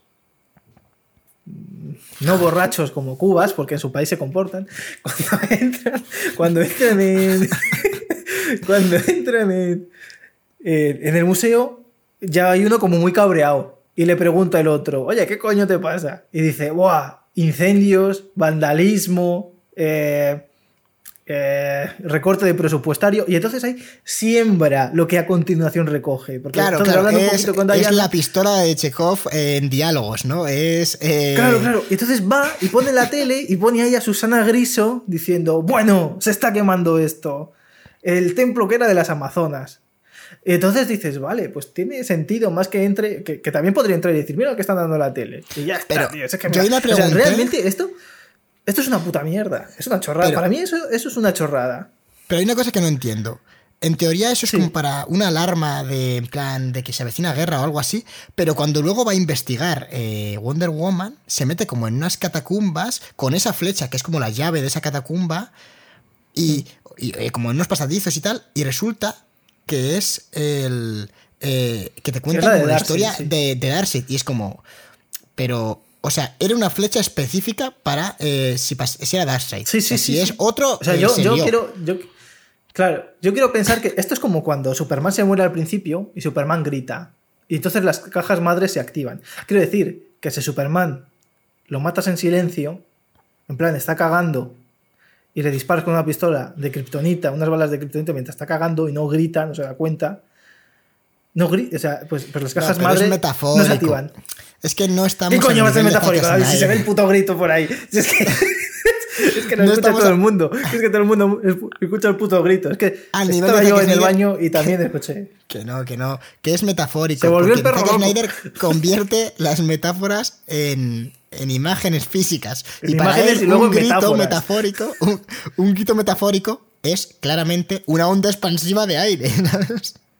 Claro, Entonces- yo dije, yo dije, si esto, o sea, que si Superman se muere de viejo en una residencia de ancianos, por ejemplo, y no grita, ¿qué pasa? O sea, No, no, eso, eso a sí que, gritar. eso sí que es un fallo, tío. Se moriría de alguna movida y empezaría a gritar como un loco. Claro. A mí eso no me parece tan mal. ¿y si, Super- ¿y si Superman se muere en la puta luna? ¿O se muere en el espacio donde no hay sonido? No, pero en teoría. ¿Cómo se en enteran teoría las cajas madre? A ver, dicen, claro, pero las cajas eh, se enteran metafóricamente, Cristian. Si no hubiese gritado, también había Ya, empezado la película. Claro, pues, pues es que no hace falta. Lo del grito es una puta chorrada. No, a mí lo No del grito no me parece mal. No me parece mal. Quita, quita más de lo que da el- lo del grito. Es que el grito ahí, guau, guau, guau, que, que ¿Sabes qué quita- 6 o sabes- 7 años el tío. Como si lo supiese. En plan, de, voy a activar las cajas madre para que dentro de dos años me resuciten. ¿Sabes qué quita más de lo que da? El puto detective marciano. Me la agarras con la mano. Qué tonto eres, macho. Mira, el detective marciano, en, en un momento dramático de la película en la que Lois Lane, pues resulta que está superando la pérdida de Superman, una movida del copón. Bien, bien, Snyder. Estás, estás profundizando en un personaje, más o menos, porque, porque realmente podías Estás no hablar de Lois humanizando a Lane. la gente. Ten cuidado. No, podías no hablar de Lois Lane y la película seguiría, seguiría bien. Pero dice, no, no, vamos, Lois Lane es una persona, acaba de palmar Superman en la película anterior, eh, vamos a, poner, joder, el dolor y la, super- la superación de la pérdida y tal y cual. Va la, la madre de Superman a hablar con Lois Lane. La madre que está jodidísima de pasta, que no sé qué, que no sé cuántos, y le va, le da una charla ahí que parece bastante emotiva, parece sincera, parece medianamente bien escrita, increíble Zack Snyder, y resulta que cuando se va, se convierte en un marciano. Es que yo... En un marciano detective. es que, es que, es que, a ver, vamos, yo sabía la existencia del detective marciano, aunque no me he leído los cómics, pero yo entiendo que alguien que vea la peli y no sepa de este hombre, le tiene que explotar la cabeza de una forma cuando ocurre eso, porque no vuelve a salir más que al final, que el epílogo lo deberían prohibir. Lo deberían prohibir en HBO Max, el epílogo. La película debería terminar con Superman yendo hacia cámara y, y haciendo la típica escena esta de que se, de que se va a transformar. Pero, pero todo el epílogo, eh, que más le vivo, o sea, qué asco de epílogo. O sea, No, eh, pero es que cuando dice- El marciano. A mí- a mí, mm, mira. No entiendo. Me la agarras con la mano. Es lo que tiene que haberle dicho Batman ahí. No, pero a mí lo que me sobra es que diga. Que le dice Ben Affleck, ¿no? Bruce Wayne. Pero, ¿y tú quién eres? ¿No? Has venido aquí hasta mi puta casa en el lago. Me has encontrado. Dice, me dices cuatro chorradas de. No me acuerdo ni ella de lo que le dice, en plan de, guau, la Liga de la Justicia, me imagino que dice, espectacular, una cosa tremenda. Podía haber ayudado, pero preferí quedarme en mi puta casa. Eh, podía, haber, Claro. podía haberos ayudado a derrotar a Stephen Wall, pero resulta que estaba muy a gusto haciéndome pasar por señoras mayores. Pero ¿por qué, Eh, pero ¿qué ¿por qué se pasa por esa persona? No lo entiendo. O si me dices que es para que Lois Lane vaya al, al sitio este. Pero si ya está yendo todos los días. cuentas a Superman. Claro, es que, es que no vale para nada. Es que, es que me dan ganas de darme de De hecho, cabezazos la el escena, cuando, cuando va, yo es lo que te dije antes, pensé, ah, mira, ha hecho que supere la conversación con la madre, ha hecho que supere el duelo y ya no va a volver a, ir, sino que va a ir al trabajo. Y vuelve a ir al mismo sitio que dices, bueno, vale, va una última vez a despedirse, vale, vale. Pero claro, cuando te, se da cuenta un marciano, es que no entiendo nada, tío. Yo no entiendo lo del marciano. No, yo tampoco, Y a lo tampoco mejor, entiendo, yo qué sé. no sé. Claro, en la, en la próxima no película te entiendo- lo explica. Claro, pues vamos a esperar. No, pero, pero a mí lo que ya de, de repente lo que me sacó es. O sea, este tipo no se llama detective marciano. Sea, no pone en su detective marciano. Se llama John Jones o algo así. Que a mí, eh, eh, a mí en Marvel, por ejemplo, no me gusta que no se llamen por sus nombres de superhéroes, porque muchas veces, pues sí que está bien que se llamen, ¿no? Digo, pues tú eres la viuda negra, y tú eres Hulk, y tú eres, tú eres el Capitán América, y tú eres Thor, y tú eres Iron Man. A Iron Man nunca le llaman Iron Man, le llaman Tony Stark todo el rato.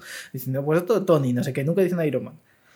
Pero al puto detective marciano que se presente con su nombre artístico ante Bruce Wayne, quiero decir. Porque- eh, pero yo porque me- es yo un artista como, Zack Snyder. Es toda una metáfora. Claro, o sea, que diga, yo me llamo John Jones, porque, o sea, no sé, tú, tú le preguntas a, a uno de Estopa, ¿cómo te llamas? Y te dice, ¿Estopa? Y dices, ¿tú, ¿tú qué eres, tonto? Yo salgo No, llorando, yo ¿eh? Si me pasa eso. Digo, no, tío, tú eres eh, John Jones o Geoff Jones o como quieras llamarte. Y, y el caso es que dice, no, yo soy detective marciano. Y entonces Bruce Wayne dice, ¿qué? Y dice, ¿me la, eh, ¿detective qué? Y dice, marciano, me la agarras con la mano. Y entonces se va volando. te, te- te ha entrado ese chiste, ¿eh? Te, te ha encantado. Sí, sí. Lo he hecho, lo he hecho como la cuarta o quinta vez que hago ya detective marciano, me la agarras con la mano. Pero es que Pero. Joder, eh, eh, ahí, ahí yo me quedé loco. Dije, vale, ¿y ahora qué? O sea, este tío se ha presentado y tal, y no sería mejor, yo que sé, presentarlo en la próxima película, porque ya sabemos de su puta existencia en una escena totalmente irrelevante, que es que te haces pasar por viejas, tío. Es A que. lo mejor es una especie de, de, de, de- de boyero o algo así, no sé. O sea, en plan, este tío a lo Y- mejor se hace pasar por cualquiera. A lo mejor era Batman todo el rato. Y Bruce Wayne en mejor- realidad estaba ahí sentado.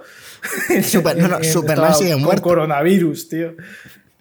No, no, no porque sale al final, pero imagínate que estaba con gripe y, to- y- y en los dos o tres días que pasa toda la, la movida esta, porque hay que decir que Stephen Wolf es eh, letalmente rápido. Que por cierto, me gusta mucho que por fin le hayan dado motivaciones a Stephen Wolf, que es un hombre que solo quiere regresar a su casa. Después de liar la parda y, que, y ser desterrado, ¿no? Y como que busca el favor de Darkseid. Que Darkseid también es para dar de comer aparte esto, porque me flipa mucho lo de la ecuación de la antivida.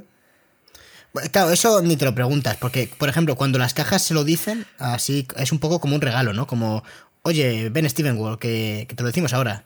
Eh, toma, toma flashback.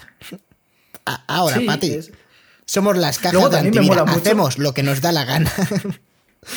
me mola mucho que digan, las cajas madre son ordenadores, no tienen conciencia ni nada, simplemente son, son robots, son ordenadores súper inteligentes. Y luego cuando se mete Cyborg dentro de ellos, ves que no es que, se, es que tienen personalidad y son malas. Quiero decir, que Claro, dicen, son no, máquinas bueno, de cambio. Son, son ordenadores programados para matar. Tienen el. Es que no han. No, pero ellos el dicen, no, ellos dicen, ellos dicen, dicen literalmente en la película son, son máquinas de cambio. O sea, lo que estaba muerto lo ponen vivo y lo que está vivo lo ponen muerto. Por eso resucitan a Superman.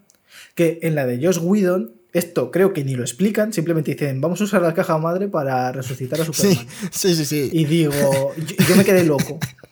Y, y digo, bueno, si esto funciona así, puedes, ya puedes incluso resucitar a- al, al otro malo del principio, del, de, la, de la del hombre de acero, y ya está. Que en la de Josh Whedon me acuerdo que, que, que te mostraban el puto Pech Hammond de Henry Cavill, y, y yo en plan, a ver, este hombre tenía un agujero en el pecho, por eso se murió. Quiero decir, le ha crecido después de muerto al cadáver, le ha crecido el pecho y no tiene ni una puta cicatriz. Es que, es que ¿cómo se puede ser tan subnormal, Josh Whedon, tío? Es que solo tienes que hacer una cosa, ponlo con, ponlo con camisa y ya está. Si, si no, no hay que pensar mucho, joder, que es que, es que ni se vio. Es que, es que no, no había visto, no había visto Batman contra Superman, me lo imagino. No, no, puede- Y por lo menos que en no, esta- ¿eh? Que Zack Snyder ha dicho que no ha visto menos- la versión de Josh Whedon.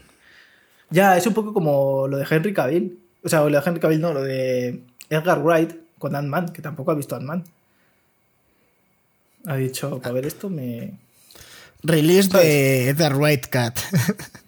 Buah, esa, o sea, ya es muy buena Ant-Man, que prácticamente es un poco como lo de tal. O sea, no creo que Josh o sea, que, que Edgar White añadiese o quitase mucho más de la peli que ya hay de Ant-Man. También te digo, a lo mejor algún así cambio, alguna cambio de escena y tal, pero. Pero yo creo que es muy Edgar Wright la peli de Ant-Man.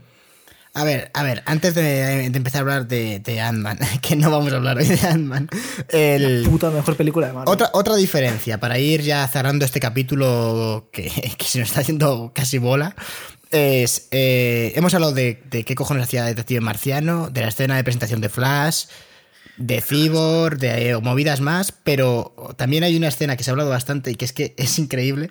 Una de las carencias que tiene la película de Snyder y que luego sí que le vamos a dedicar más tiempo a esto, es el hecho de que la humanidad, o sea, es como que tienen que salvar el mundo, pero la humanidad no tiene mucha importancia, o sea, son gente, son, son, son las personas que necesitan ser salvadas, son, son hormigas, o sea, es, le da igual, o sea, la humanidad no aparece prácticamente. Que me diréis, bueno, pero, pero Wonder Woman salva a unas chiquillas de colegio. Mm, Sí, bueno, si esa es la representación de la humanidad de Zack Snyder, pues estamos jodidos. Entonces, No, pero Una- escúchame, escúchame. En la de, en la de. O sea, tú ves. Tú ves. eh, la versión de Whedon y, y, eh, y en la versión de Whedon. Pues. ¿Sabes? Sí que hay acción y tal, pero no ves que es una máquina de matar Wonder Woman. En esta, es que a la gente la lanza a tal velocidad que le parte el cráneo contra la Sí, pared. pero a mí eso me No sé gusta, ¿eh? O sea, a mí me gusta que, que la pongan como, co- pues eso, como una fuerza y... A mí eso me, me moló, que, que parece mucho más fuerte y más poderosa de lo que es, que en teoría Wonder Woman es como la puta hostia, que decir, va, no es, es la Amazona, A ver, se no supone una que es un Amazona poquito pues, pues rollo Superman. Claro. Pero bueno, el caso es que, que en la. Que el Josh Whedon introdujo una escena al final para intentar, digamos, eh, eh, no ser tan ambiguo con eso de salvar la humanidad y que, quede como más concreto y que haya más empatía y que digan, ah, mira. Y es la escena en la que hay una familia en mitad de del sitio este de los malos, el pueblo abandonado, pues eh, no sé si era Chernóbil, no era Chernóbil, pero vamos, un sitio así que en teoría en- dicen en la peli, en la de Zack Snyder y en la otra también lo decían, creo, ¿no? Que, que había radiación. A ver, no hay qué. carteles, hay carteles en, hay carteles en ruso. Bueno, el caso es, eh, aunque no sea Chernobyl, me da igual donde sea, el caso es que eh, hay una familia en la de Josh Whedon, eh, al final de la película, que Flash se dedica a salvar. Porque la- el último, te- o sea, el clímax de la película cambia bastante. Flash en la de Josh Whedon no tiene más, más- o sea, no tiene importancia, se dedica a salvar a una familia y a hacer un chiste como dice Dostoyevsky o no sé qué, bueno, da vergüenza. Todo eso tiene, creo que una función que no está mal, o sea, que, tiene cierto sentido, que es, vamos a, hacer ver que están salvando con esto, con toda esta movida de las cajas, lo que están haciendo es salvar a humanos, salvar personas, intentar concretar toda esa especie de misión que parece tan ambigua y tan alejada de- del espectador, que es salvar a la humanidad, ¿no? Que es como algo en lo que no te sientes identificado. Pero está tan mal, está tan mal la escena, está tan, ta- tiene tan poco sentido que hay una familia ahí en medio que el espectador, yo cuando lo vi pensé, Dios mío, Guidón, tío, es que me estás lanzando el guion a la cara. Me estás diciendo, esta familia está metida aquí por guion para que tú te emociones. Y está tan mal hecho que vas a llorar, pero no, pero no por la familia. O sea, vas a llorar por la puta mierda de escena que vas a presenciar. Vas a llorar de asco. Y, y es, y es lo como. eh, Hay un vídeo muy interesante de, en un canal de YouTube que en inglés que se llama Thomas Flight sobre eh, la idea de la justicia eh, de Zack Snyder que hace una comparación a nivel narrativo y dice algo así al final como sobre esta escena como que estoy muy de acuerdo eh, en la función que tenía la escena o, aparentemente está bien, pero la solución es peor que la enfermedad. O sea, está tan mal hecha y está tan mal metida en el guion que, que, mira, tío, es mejor que no esté. Y de hecho, es mucho mejor el tercer acto de la idea de la justicia que de, de Zack Snyder, que el de Josh Whedon, por varios motivos, entre ellos que no esté esta escena. Y también por el momento de Flash, que, que es bastante épico y que mola bastante. Y, y joder, y el hecho de que eso del viaje en el tiempo, que ya te dejan ver justo cuando resucitan a Superman. Todo esto está, está bastante mejor y da una importancia a Flash que por lo menos dices, mira, ahí está, ¿no? Tienen un plan. No como en la otra, que no entendí muy bien. El plan era ir ahí y liarse a hostias. Entonces, bueno, pues. Sí, a ver, básicamente no, no, no, no, iban a solucionarlo hablando. Esto no es como un Wonder Woman 1984, que por lo menos sí que lo soluciona hablando. Aquí directamente es que no pueden. Aquí simplemente el plan es dejar que el maníaco asesino Superman mate al malo. Básicamente es. Ellos van como avanzadilla. Y luego ya Superman eh, aparece por allí y, se dedica a darle de hostias a lo malo. Pero en la de Zack Snyder sí que hay algún plan. No, ah, yo estaba hablando de la de Zack Snyder. La de no, no, no, el plan es el mismo. la de Zack Snyder sí hay un plan. La de Zack Snyder es eh, que Flash. Eh, sí, el plan es atacar. No, el, plan es que Flash eh, sí, bueno, sí, de la hostia, le dé super energía y que luego Cyborg, que ya te han explicado que tiene un poder del copón y no sé qué, sea capaz de eh, separar las cajas. Y mola porque además está mucho mejor porque el momento resulta muy épico y conecta como con el hecho de que Cyborg se acepte a sí mismo y, tal y cual. Que mm, está metido un poco... O sea, que puede estar mejor, pero, eso, por menos es verdad que está, no está mal, está, mucho mejor. Mm. O sea, la escena, el clima de la película está bastante guay. Y la música, lo que comentaba antes, está bastante bien. O sea, ahí mejora bastante. De hecho, lo, que, lo, que peor está de todo el final es que Flash está corriendo a super velocidad y un bicho le alcanza de un disparo. Cuando Flash está yendo a toda hostia. Ya, bueno. Que por eso falla en el plan. Que falla en el plan, pero luego consigue ir a mayor velocidad que nunca eh, sin mm. coger carrerilla ni hostias. O sea, ¿sabes? Ya, o sea, que, realmente eh, se podía haber escondido y luego ya. Sí, sí, sí, pero bueno, a ver. Yo qué sé, ¿qué vas a hacer? Eso ya es eh, ponerse muy quisquilloso con Zack Snyder. Eso ya es. Porque mucho estamos hablando de esto, pero no estamos hablando de, los cuatro tercios. la, gran diferencia. Y espérate que es que la han estrenado también en blanco y negro. Ah, a ver, mi opinión la van a estrenar todavía, este o, ya, lo ya lo han sacado en blanco y negro. Sí, sí, yo creo que ya la han estrenado. O sea, yo sé que le iban a sacar, que le iban a sacar con el título Justice is Grey, ¿no? Eh, ahí Snyder siempre dejando... no se quedó a gusto con los títulos de los capítulos, que, ha querido meter otro más. Ah, bueno, sí, es verdad que esta peli está, está dividida en capítulos, otra chorrada como un templo, que realmente simplemente... Me imagino que simplemente para que la gente pueda decir, va, ya empieza aquí otro capítulo, quito esta mierda ya y la veo otro día porque es incomible. Bueno, a ver, dentro de lo que cabe, o sea, sí que verá que no es necesario, yo, yo creo, pero bueno, en una película de cuatro a mí no me molestan, vamos, quiero decir, no... Se podría haber hecho de otra forma, pero no, me parece que está bien, porque sí que están más o menos justificados los capítulos. Sí, luego lo de los cuatro tercios, pues, a ver, lo que dijo Zack Snyder es que como había grabado eh, en formato IMAX, pues que esta era la mejor eh, opción para que no se perdiese información. Has dicho formato iMac. Sí, porque la grabó en IMAX, entonces... Eh, ah, ya, ya, pero te he eh, entendido, te he entendido como, como iMac, ¿sabes? En IMAX, vamos. Claro, IMAX, ¿no? La grabé en IMAX, lo he dicho en inglés, lo siento. Sorry, I'm sorry. lo, formó, lo grabó en IMAX y, y claro, estaba eh, como, como, las pantallas IMAX son pantallas hiper grandes, eh, lo que eh, pues ahí va y entonces se podía estirar y, se veía todo bien. La cosa es que Zack Snyder, pues hace un año, viendo que estábamos en una pandemia mundial y a pesar de que le habían dicho esto se va a estrenar en HBO Max y en HBO donde sea, simultáneamente, o sea, esto no va a ir al cine, Zack, olvídate, él dijo, ah, sí, pues lo voy a dejar como está, el mismo formato. A pesar de que la puta misma película se estrenase en 2017 y se, y se estrenase panorámica. Así que yo lo voy a hacer en formato 4 tercios, porque soy así. Esto es eh, una, totalmente mi visión autoral. Y, yo creo que la, tiene que ser así.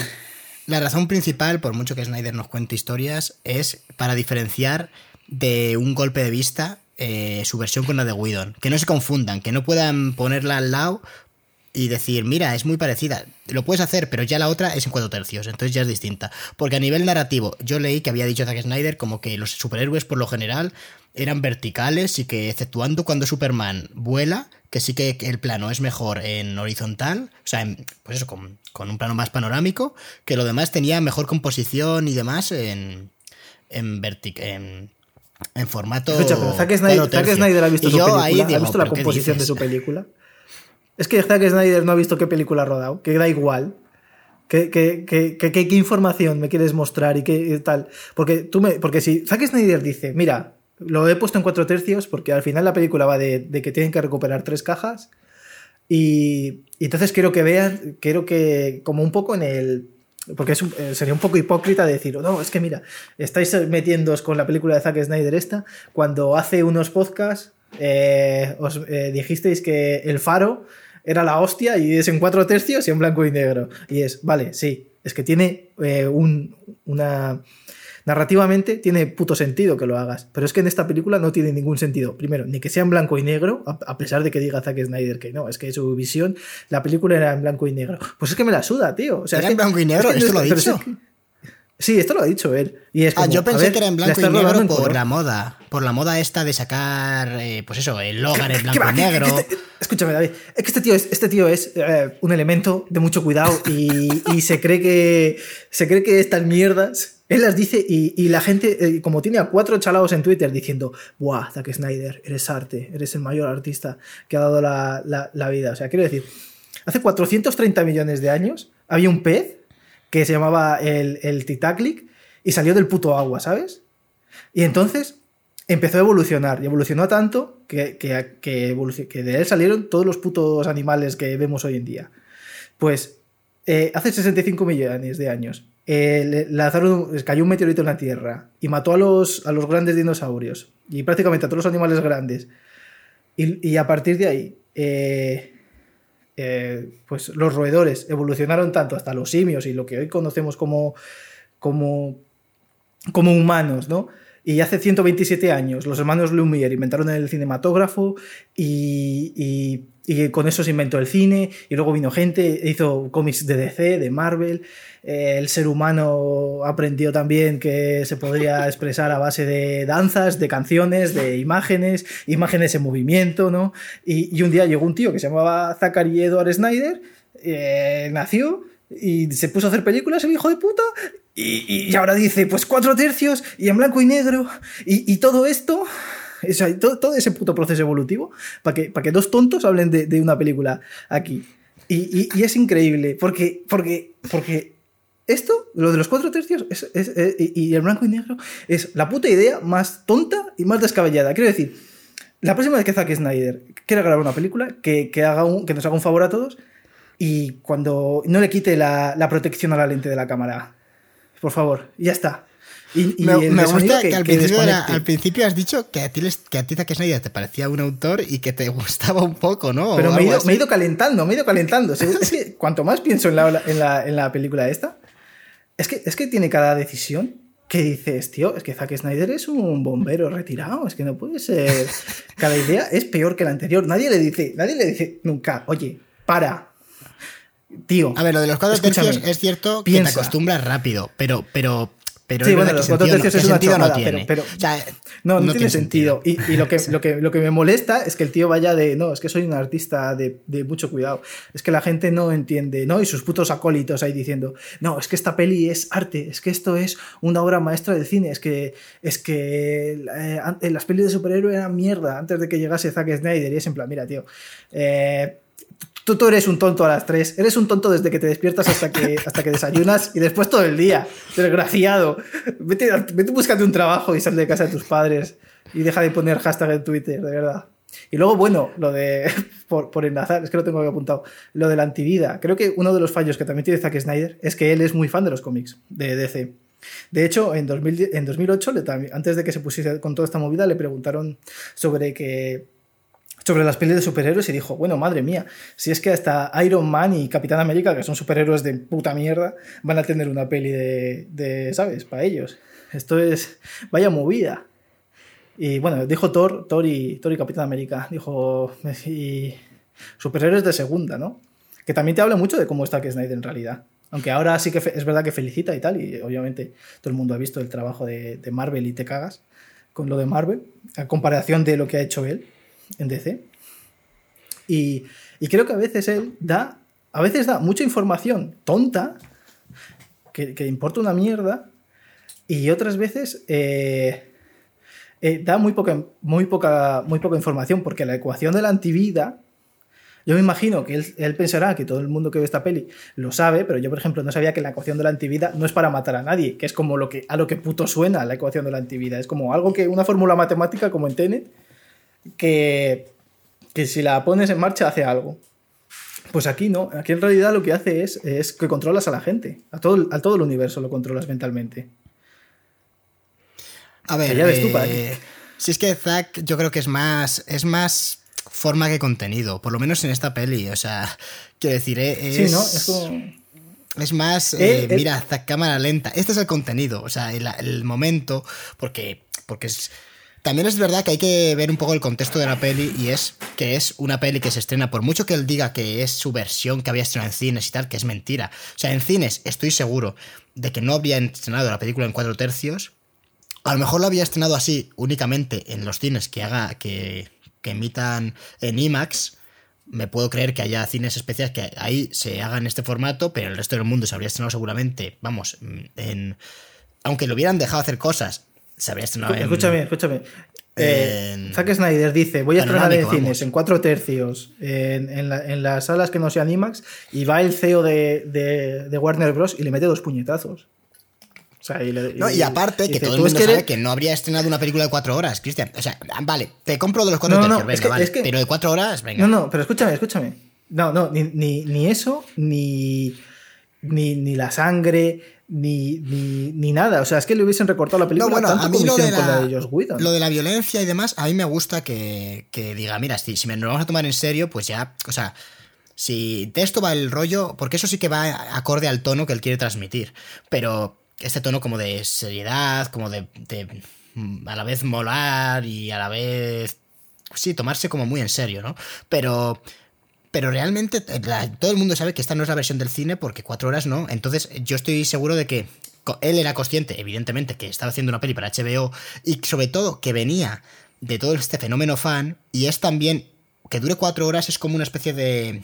Yo, yo lo interpreto al menos y yo creo que es como una especie de de regalo, entre comillas, a los fans, o de, o de celebración, más que de regalo, de, de mira, ya que nos han dejado hacerlo, pues muestro todo lo posible y así los que estabais esperando una peli, pues tenéis más peli que nunca. Pero, pero estoy seguro de que si Zack Snyder le hubiesen dicho, oye, lo vamos a estrenar en cines, no lo vamos a estrenar en, streaming y tal y cual, bueno, es verdad que ahora con la pandemia está complicado, pero si ignorando este tema, dentro de dos años se va a estrenar en cine tal, estoy seguro que habría hecho una peli de tres horas y en formato panorámico. Aunque hubiese mantenido todo lo demás, ¿eh? Aunque todo. Pero habría quitado cámaras lentas, que es lo que tú has dicho, ¿cuántos hay? 20 minutos de cámaras lentas o 20 y algo. Una barbaridad. Quiero decir, no, es, no tiene ningún sentido. Habría quitado muchas cosas y aunque habría sido una película muy distinta a la de, la de Josh Whedon, habría sido una película pues más en los estándares de que cosas que se pueden estrenar. Esto es cierto que, lo bueno, es que es la visión de. Esto sí que es verdad que es una. O sea, aquí sí que es verdad que es un autor, te podrá gustar o no, es lo que has comentado tú antes. Pero Zack Snyder. Mm, o sea, no gana nada. Que decir, podía haberlo hecho de otra forma y. Y, no, o sea, no, es por dinero, que decir, es porque a él le mola poner ahí a, este hombre andando, a él le mola esa violencia, y si quieres, como eh, nos metemos a hablar un poco de por qué tiene este estilo y este rollo Zack Snyder, que, que tú sí que tenías ahí algo preparado y, nos metemos con el capítulo 3. No sé si tienes algo que decir antes sobre, sobre la comparación. Eh, no, estoy harto de este tío. Pues, sí, porque ya, llevamos comparando. Este, estábamos dentro del capítulo 2 de este, de este episodio, hablando de, de la la Justicia de Josh Whedon contra Snyder Cat. Pasamos al, capítulo 3. Va a durar esto más que la puta Liga de la Justicia de Zack Snyder. Eh, los héroes landianos que. Claro, capítulo 3, una de las cuéntanos esto, Chris.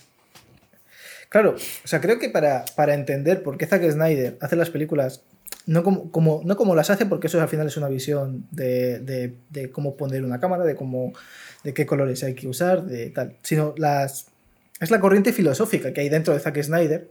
Él es eh, un tipo que se declara muy fan de, de Ayn Rand, que para el que no lo sepa, pues es una señora que que escribió, aparte de muchos ensayos y tal, sobre el liberalismo y tal, sino que escribió dos, novelas hace, yo qué sé, pues en los años, hace 80 años. Uno que se llamaba eh, El manantial, que por cierto es como se llama eh, el barco donde Aquaman rescata a un pescador en, en, la Liga de la Justicia, en esta, que lo lleva a un, sitio, a un bar y lo tira encima de una mesa.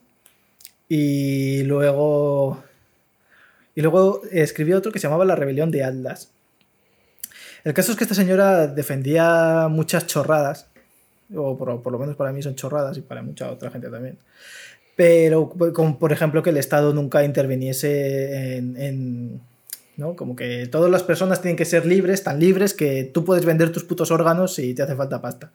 Cosa que, que obviamente eso no es libertad, porque ya te está la, la, falta de dinero ya te está ya te está haciendo que vendas órganos, pero pero chorradas aparte esta señora pues decía que bueno, pues que eh, el, ser buena persona, el ser generoso es un defecto, es un defecto además tremendo, porque ella eh, comparaba ¿no? que si tú lo hacías era porque querías ir al cielo, cosa que obviamente es una chorrada porque la gente que no cree en ningún dios eh, puede ser todo lo buena que quiera. Por ejemplo, yo ayudo a mi vecino que es tuerto y tiene 80 años a abrir la puerta de, su casa. Muchas veces porque, porque no puede hacerlo solo. O sea, sí, que, puede, realmente sí que puede, pero, pero tarda más. Y yo a veces le ayudo o a veces le ayudo a subir las bolsas de la compra porque viene cargado. Y yo esto no lo hago. Ni siquiera es porque sea buena persona o, porque cree que voy a ir al cielo. Simplemente lo hago pues, por inercia de ver que puedo echar una mano.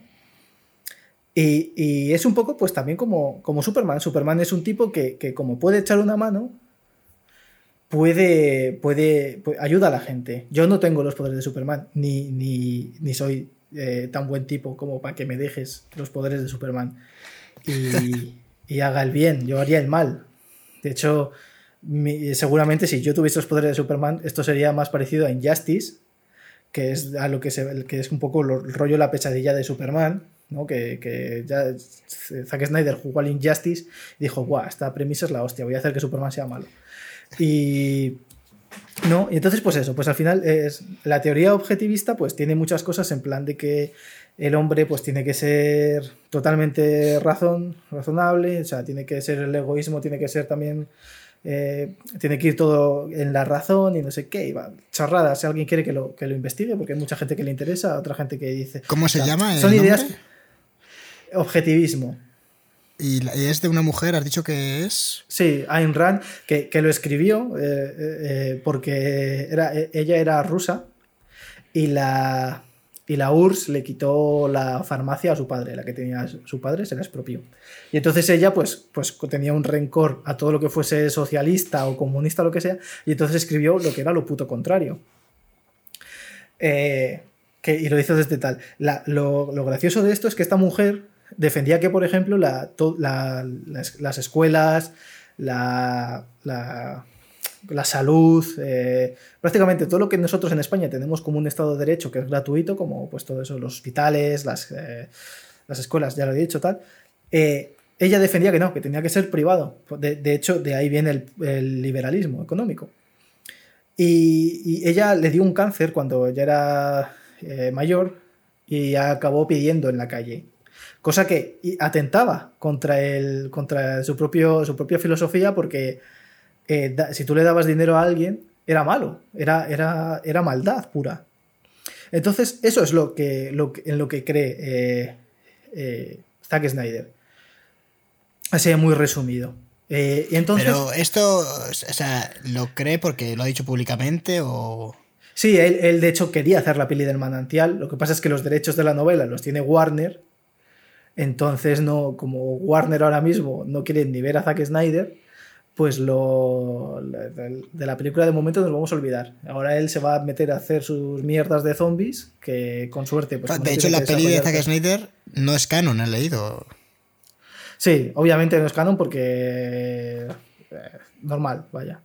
Aunque me hubiese. O sea, es eh, eh, normal, lo digo desde el punto de vista de de que ya ha construido un universo sobre la otra película. Quiero decir, ya no es, o sea, han seguido construyendo el universo sobre, sobre esa peli y sobre esta ya. No, bueno, teniendo en cuenta cómo es DC, puede... Sí, luego hablamos un poco del futuro donde puede, donde puede haber. Sí. Entonces, eh, como esto es en lo que cree Zack Snyder, cuando le pones en, en las manos a un tipo que es eh, el optimismo puro, el, el querer ayudar por ayudar, el, la bondad personificada de manera irracional, porque Superman no atiende a esas razones de, de no, si es razonable, ¿no? Que a lo mejor ayudes a un asesino o a un ladrón o, qué castigo, porque eso todo no... Eh, yo qué sé, lo- los liberales, por ejemplo, están muy a favor de la pena de muerte y de las cadenas perpetuas y no sé qué, y chorradas, chorradas varias, que no ayudan. Entonces, eh, eh, Superman filosóficamente es muy parecido a, a Spider-Man, ¿no? Entonces, si tú, pens- si tú vieses una película de Spider-Man, donde, donde el padre o el tío de Spider-Man más bien le dice, mira chico, tú tienes unos poderes que sobrepasan toda escala, pero no los uses porque la gente no merece que le ayudes, todo el mundo diría, pero bueno, ¿y esta puta mierda? ¿Quién, quién lo ha escrito? Un tipo que odia a la humanidad. Pues eso es lo que pasa Ben, con Zack tío Snyder. Ben en modo asesino, ¿eh? Claro, e- es en plan, porque es- eso pasa en la película de, de- del hombre de acero. Tiene, su padre le dice, no uses los poderes. Y es que su madre también le dice, mira, el mundo no te debe nada. No uses tus poderes. Y es en plan, a ver, no es que yo use los poderes, mamá, porque, porque yo le deba algo al mundo. Es simplemente porque soy un buen tipo. No, no, no, no es que quiera ser un superhéroe, es que soy un buen tipo. Y si veo que alguien eh, necesita ayuda y le puedo ayudar, le ayudo. Como hace Spider-Man, por ejemplo. Claro, pero esa Entonces- versión de Superman no es la de Zack Snyder, evidentemente. Es la versión Claro, más de obviamente no, porque. Zack Snyder, eso, Zack Snyder eso no lo entiende. Zack Snyder no está de acuerdo con eso. Eh, la- los superhéroes de Zack Snyder es, es gente que es. eh, eh, Batman es un fascista tremendo. Y es que encima adapta el, el Batman más liberal que hay, que es el de Batman, el regreso del Caballero Oscuro. Y, tú- y- tú dices, bueno, vale, yo no comparto la ideología liberal, pero lees este cómic y entiendes a Batman, entiendes sus motivaciones, entiendes que por, qué- puede llegar a matar. Porque en el cómic Batman ya es eh, un tipo que está pasado de rosca. Es un tipo que, que sabe que le queda poco de vida, que es viejo, que ha luchado toda su vida contra, contra eh, criminales y a base de hostias no ha conseguido nada. ¿Y cuál es su solución? A base de hostias, intentar cambiar la ciudad otra vez, cosa que en ningún momento le ha, traído nada bueno. Eh, entonces, cuando se enfrenta a Superman, es el eh, Batman, eh, digamos que es el, el, individuo, mientras que Superman es el colectivo, porque Superman en ese momento trabaja para el, para el gobierno americano. Y, esas ideas en ningún momento la, tampoco es capaz de explotarlas Zack Snyder en su novela, porque puedes decir, vale, es que Superman gana porque en el ideario objetivista el, individuo es el único que puede conseguir la felicidad y no puede haber nada colectivo, porque eso es el puto demonio. Y, pero tampoco lo, tampoco lo explota. Es que ni siquiera su, propia ideología es capaz de entenderla y, y llevarla a cabo al cine. Entonces, tú dices, vale, es que ese Superman, vale, no, no.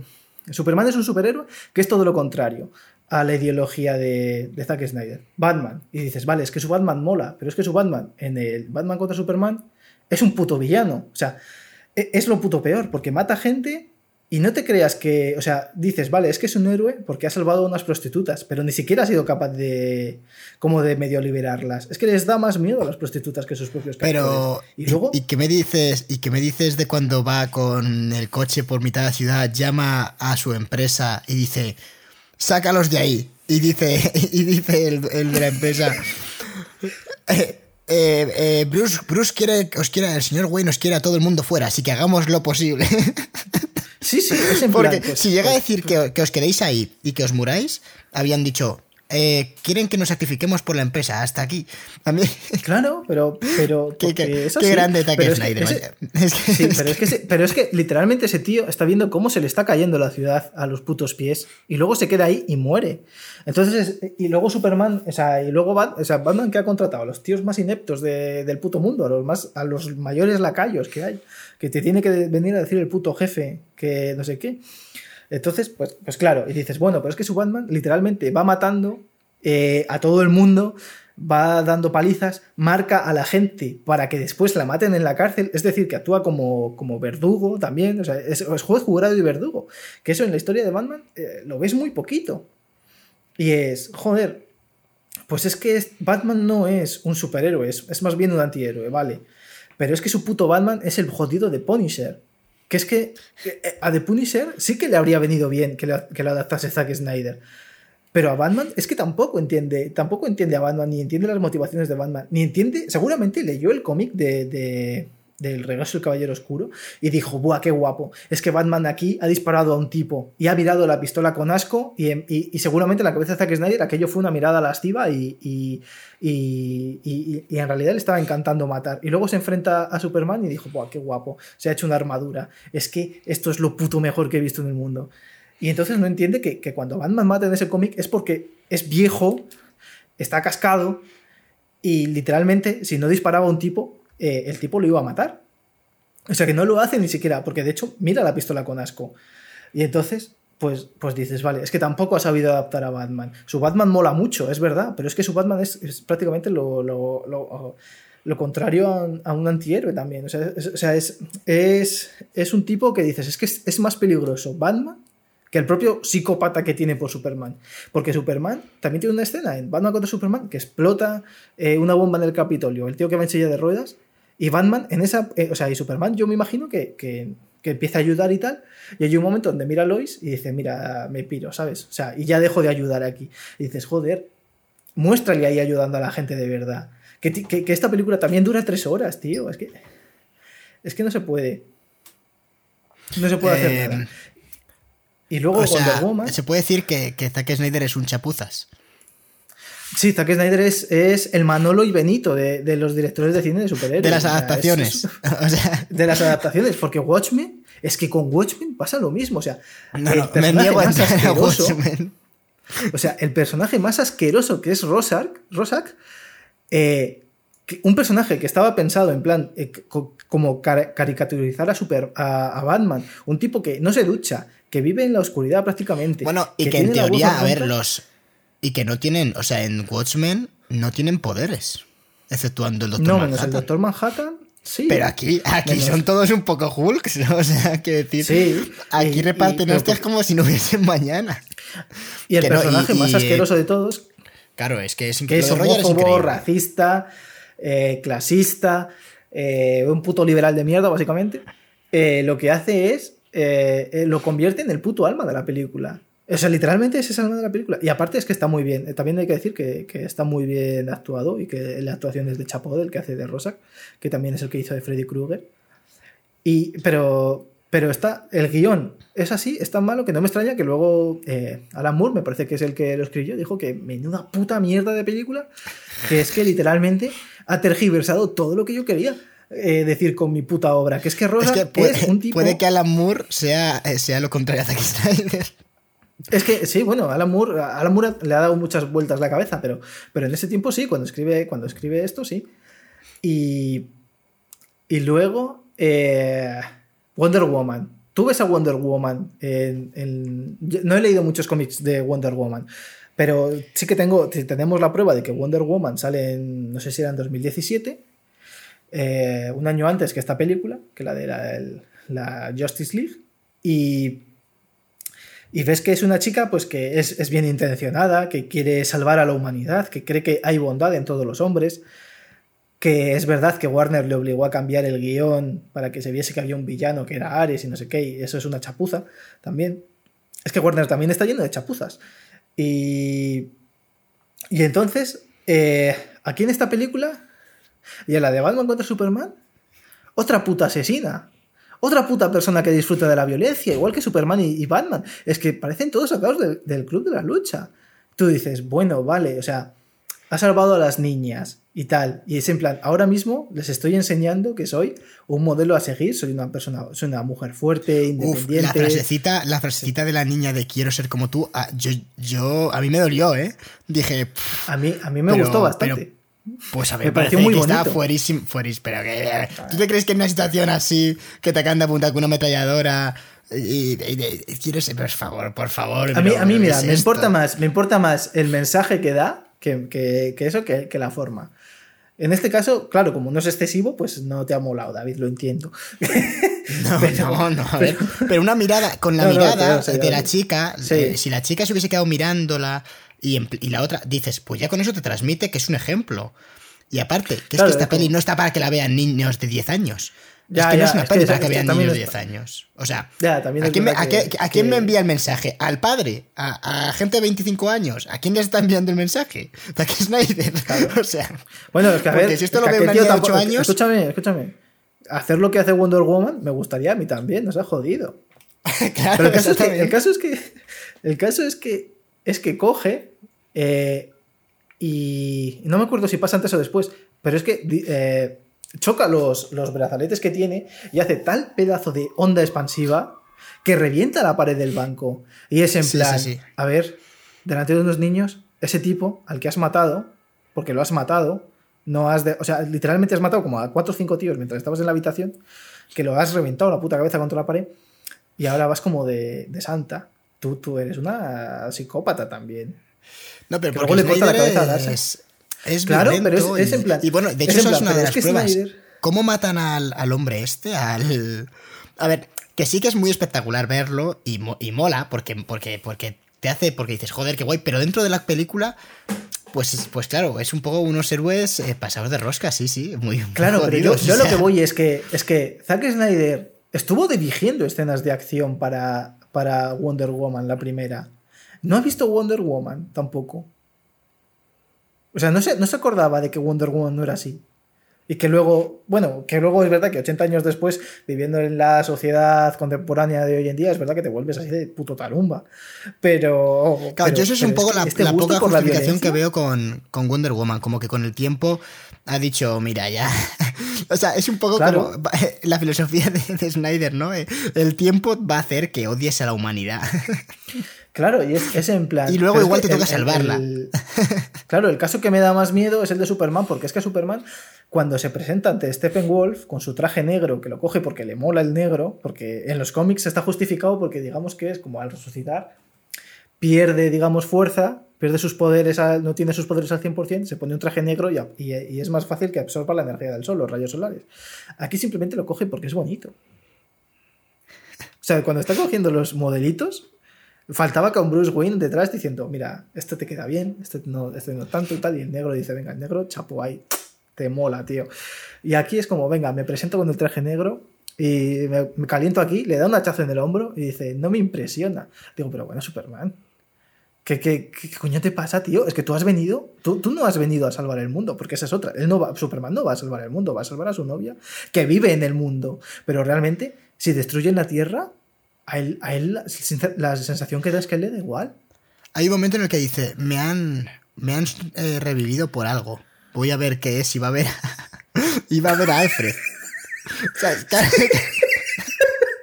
o sea, la confusión es tan brutal que hasta él no sabe que, bueno, por lo menos creo que eso no ocurría en la de Josh Whedon, ¿no? Creo que en la de Josh Whedon no se sabía cómo el hombre aparecía allí. Pero aquí por lo menos dice Alfred, sabía que vendrías. O sea, en plan de, claro, te harás preguntas, ¿no? ¿Por qué estás aquí? Este hombre, este hombre que por la mañana casi mata a la Liga de la Justicia, ahora, ahora se presenta aquí a acabar el trabajo. y él como, mira, señor Superman, usted lo que tiene que hacer es intentar que este tipo no destruya, no destruya la Tierra. Y entonces el otro dice, bueno, a ver, a mí la Tierra como que me da un poco igual. Realmente yo aquí estoy de paso. O sea, en cuanto a esto, si se acaba la, tierra, la vida en la Tierra, me voy a otro planeta. Si yo puedo vivir donde sea. Pero es que justamente mi novia no puede. Y como mi novia no puede, me la quiero zumbar de aquí a que me muera, o se muera ella antes, que es lo que va a pasar, pues yo voy a salvar la Tierra. ¿Y cómo lo hago? De la manera más violenta posible. Porque puedo derrotar a Stephen Wolf de un puñetazo, de dos, le, le congelo el hacha, y, ya que va a hacer él, darme puñetazos. No me impresionan sus puñetazos. Pero lo que voy a hacer es machacarle, machacarle el puto pecho, romperle la armadura, humillarlo de la forma más humillante posible y luego le voy a arrancar un cuerno. Y, eso, y, todo con una cara de satisfacción absoluta. es, que este no es Superman, es que es, es que es Thanos, tío. yo lo veo y digo, digo el bueno de la este peli es Darkseid diciendo, sí, sí, o sea, diciendo que alguien rompa ese planeta porque de ahí solo salen putos locos. Claro, digo, digo, escúchame, es que si eran todos así en Krypton, porque la gente de los que quedaron de Krypton vivos en el Hombre de Acero estaban todos igual que Superman. Y digo, yo, yo puedo entender que Superman tenga algún problema mental porque, porque al final ha vivido con una carga desde que es pequeñito toda su vida pero Pero joder, es que este tío está loco, es que está, está para encerrarlo. O sea, ha Sí, sido la peor el que- remedio de la enfermedad. De despertar a la O bestia. sea, es que es, es que, es, que, es que es mejor coger y decirle a Darkseid, oye, a Darkseid, ven y mátalo. Y a, y a cambio, yo qué sé, te damos la ecuación de la antivida y nos dejas a nosotros en paz. Y terminas el resto del universo, que total, pues, ya ves tú, nos importa una mierda porque, porque en ningún momento tampoco es que se haya dado a los planetas exteriores tampoco mucha importancia, así que nos podemos quedar como estábamos. Hombre, ¿cómo que no? Parece el detective marciano. Ah, bueno, sí, detective marciano, me la agarras con la mano, claro, aquí venía y... Y, y apare- y aparece también. Bueno, el flashback es en el que aparecen también el, eh, Green Lantern y. Ya, y bueno, los es verdad. dioses. Y la. y bueno, bueno, bueno.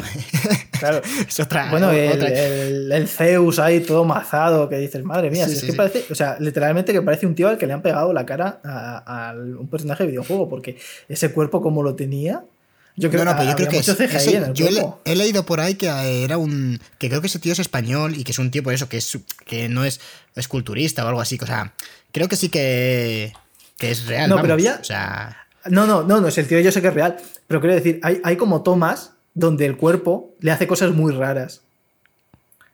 ay, igual estaba fijé- luchando y estaba estaba moviendo las tetitas así como, ¿sabes? ¿Sabes? Eso fue lo que. abajo. O sea, está claro, claro. Y por eso Para Ares darle un o sea- hachazo a. Claro, el otro estaba ahí con la. Está- estaba Darcy eh, como hipnoti- hipnotizado. Está diciendo, Claro. ¿cómo es capaz de hacer eso? Yo no soy capaz de hacer eso. Y mientras Darcy lo intenta, le meten el hachazo. El Thanos, tío, o sea, el Thanos este, el Darkseid, que va ahí, o sea, con la menor protección posible. O sea, quiero decir, este tío va allí, mete un hachazo al suelo y lo hace todo en taparrabos. Tío, ¿Para que- qué más? Es que esto es muy poco serio, ¿eh? Esto es muy poco serio para... O sea, así no se conquistan planetas, Darkseid. Que por lo menos Thanos iba con armadura y luego ya se la va quitando porque básicamente tiene el poder de un dios. Pero tú, que te dan hachazo y te pones a llorar, pedazo de Mindundi... Que esa Pero- es otra, que se lo cargan de un hachazo de mierda. Sí, eso es verdad. que se, Ya, bueno, pero eh, ahí no vamos a entrar porque si no...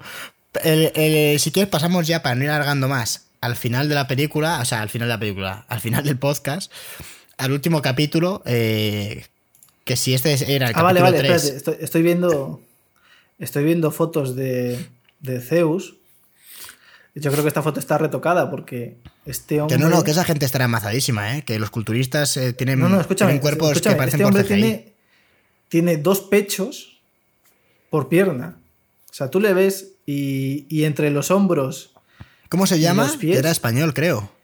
No lo sé, he puesto Zeus Justice League. Y tiene, o sea, quiero decir, tiene unos pedazos de bíceps y unos pedazos de hombros. Ah, bueno, aquí hay un pavo. Yo creo que es porque las fotos están tomadas mal. Entonces la perspectiva hace como que tenga tres veces más pecho de lo que en realidad tiene este tipo. Pero que esta gente No, que, aquí estoy viendo una.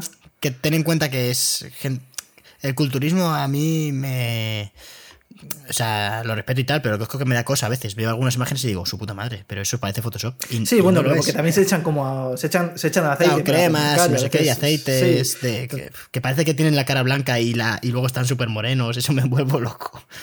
No, no entiendo, o sea, digo, ¿qué es esto? Pero bueno, Cristian, que se nos alarga y esto no es eh, y esto no lo dirige Zack Snyder.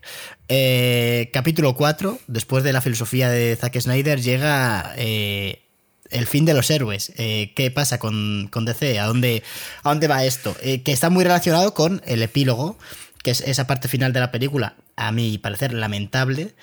en- con dos Que escenas. dura como una media hora visto. también, porque la, sí, sí, que dura la película se hora. acaba y dura media hora más. O sea, Sí, sí.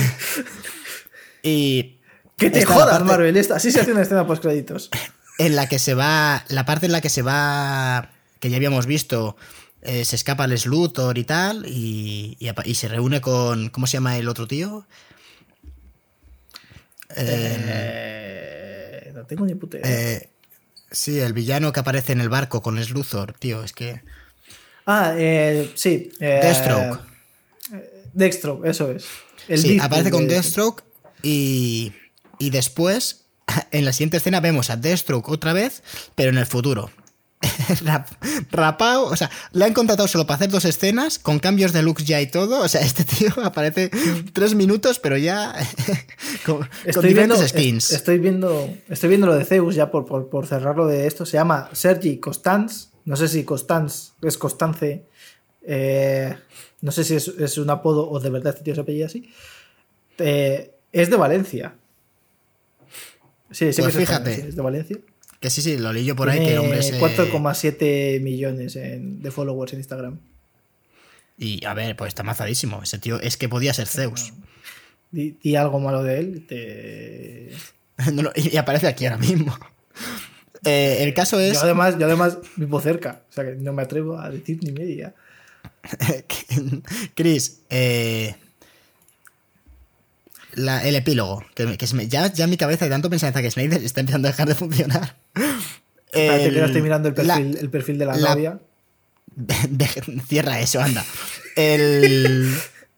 eh, joder, el epílogo de la parte del Joker y demás, eh, a mí me parece lamentable. Y yo creo que. y, eh, que es básicamente un intento de Zack Snyder de volver a revolucionar las redes para que se intente volver a hacer. eh, haya alguna posibilidad, ¿sabes? Es como tirar la caña al aire, tirar una moneda, aunque sea muy improbable, de que vuelva a haber un fenómeno del copón y si la película funciona bien, que al final yo creo que es quien lo va a decidir, si hay mucha pasta y demás, y se puede, que igual luego por un tema de derechos es imposible, pero intentar que haya una posibilidad mínima de que le dejen seguir haciendo películas de este universo. Y de hecho se ha creado ya un hashtag.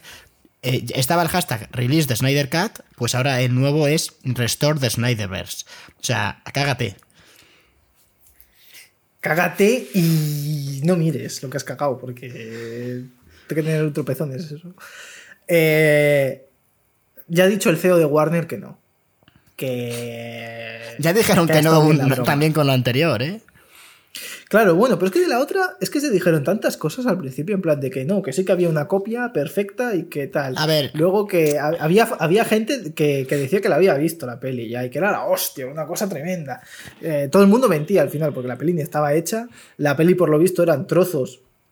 Los que no, lo, que, lo que no había cogido Josh Whedon y tal, eh, pues estaba todo ahí guardado. Y simplemente, pues como que tenían muchas escenas que ni siquiera tenían ni CGI ni nada, que era gente en fondos verdes. Y eso es lo que ha costado los 70 millones nuevos que le han metido, que esta, que esta película al final ha costado 400 millones, que te sale a 100 millones por hora. Y sinceramente, eh, Pero han pasado ¿Qué cosas raras. O sea, hostia? ha sido una. porque se han tenido que rehacer cosas, no sé qué. Ha sido un caso muy raro, la verdad, Sí. pero sí, ha sido carísimo, Sí. la verdad. Para, para- o sea, no tiene ningún sentido. sí, o sea, quiero decir. A ver, sea, aún así, no, yo no creo que se vaya a hacer porque la peculiaridad del Snyder Cut también es que sí que estaba rodado la mayoría. O sea, aunque luego se haya tenido que gastar dinero, Snyder ya había prácticamente terminado el rodaje de la película. Ahora estaríamos hablando de darle un proyecto de cero. O sea, aunque haya ideas y tal, sería construirlo de cero. Y yo creo que ahí ya no se van a meter, porque hay muchas cosas, eh, los actores, los contratos con los actores, o sea, es tan complejo que yo creo que es imposible, aunque Twitter se vuelva loco, porque es así. Pero bueno, me hace gracia porque yo creo que Zack Snyder ha dicho, "Va, yo tiro la moneda que me cuesta poco, a mí de hecho no lo pago yo y a correr. Bueno, he leído por ahí que no ha cobrado por dirigir esta película, puede ser. Vamos, es que. Lo he leído por ahí Ah, y he dicho. Sí, sí, no sí, sí. jodas, no, no, eh, es verdad, creo, eh, eh. eh, Por lo menos, por lo menos es lo que dice él. Dice, yo no he cobrado por esto. Y es, es que es un poco como lo de los Simpsons, ¿no? Que le dicen, está despedido. Y dice el tío, y con razón. Pues, pues aquí es un poco esto. O sea, o sea, a ver, es verdad que la gente hay que pagarle por su, por su trabajo. Eso, desde luego. Eh, cobre 5, 500 o 50 millones de dólares. Pero, pero vamos, en este caso, él estaba loco por la música. Él quería terminar esto y, y es que encima se le viene a Warner y le dice, oye, pero me pagas esto. O sea, aparte de, de darme 70 millones, él ya se lo habrá cogido y se lo habrá cobrado de algún modo. Que no, creo, yo que, no creo yo que le falte dinero a Zack Snyder, que decir, que, que por las pelis... No, tiene... Ah, estemos de acuerdo o no, evidentemente les pagan. Quiero decir, Sí, sí, sí. No, obviamente hay que pagarle por su trabajo, te guste o no te guste, igual que, yo qué sé, yo, eh, yo hago mi trabajo y diseño una web que no le gusta al tipo, pues aún así me la tiene que pagar.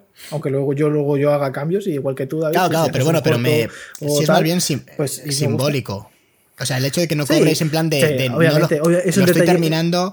Lo estoy terminando por, por gusto, porque me gusta a mí. Y también, evidentemente, ya le pagaron en su día, aunque no quiere decir que no tuviese que cobrar ahora. Pero bueno, pero no creo que el tema esté en. Merecía cobrar Zack Snyder porque no es, no, no, no es la sopla, o sea, tiene dinero suficiente y sabe, y sabe manejarse seguramente en esas negociaciones, sino en el hecho de que, joder, de que de que Zack Snyder Sí, a ver, es. eh, quiero decir, o incluso sea, si lo hubieran de- de- pagado. me hace, o sea, gracia que es que pues la obsesión que tiene, ¿no? O sea, es.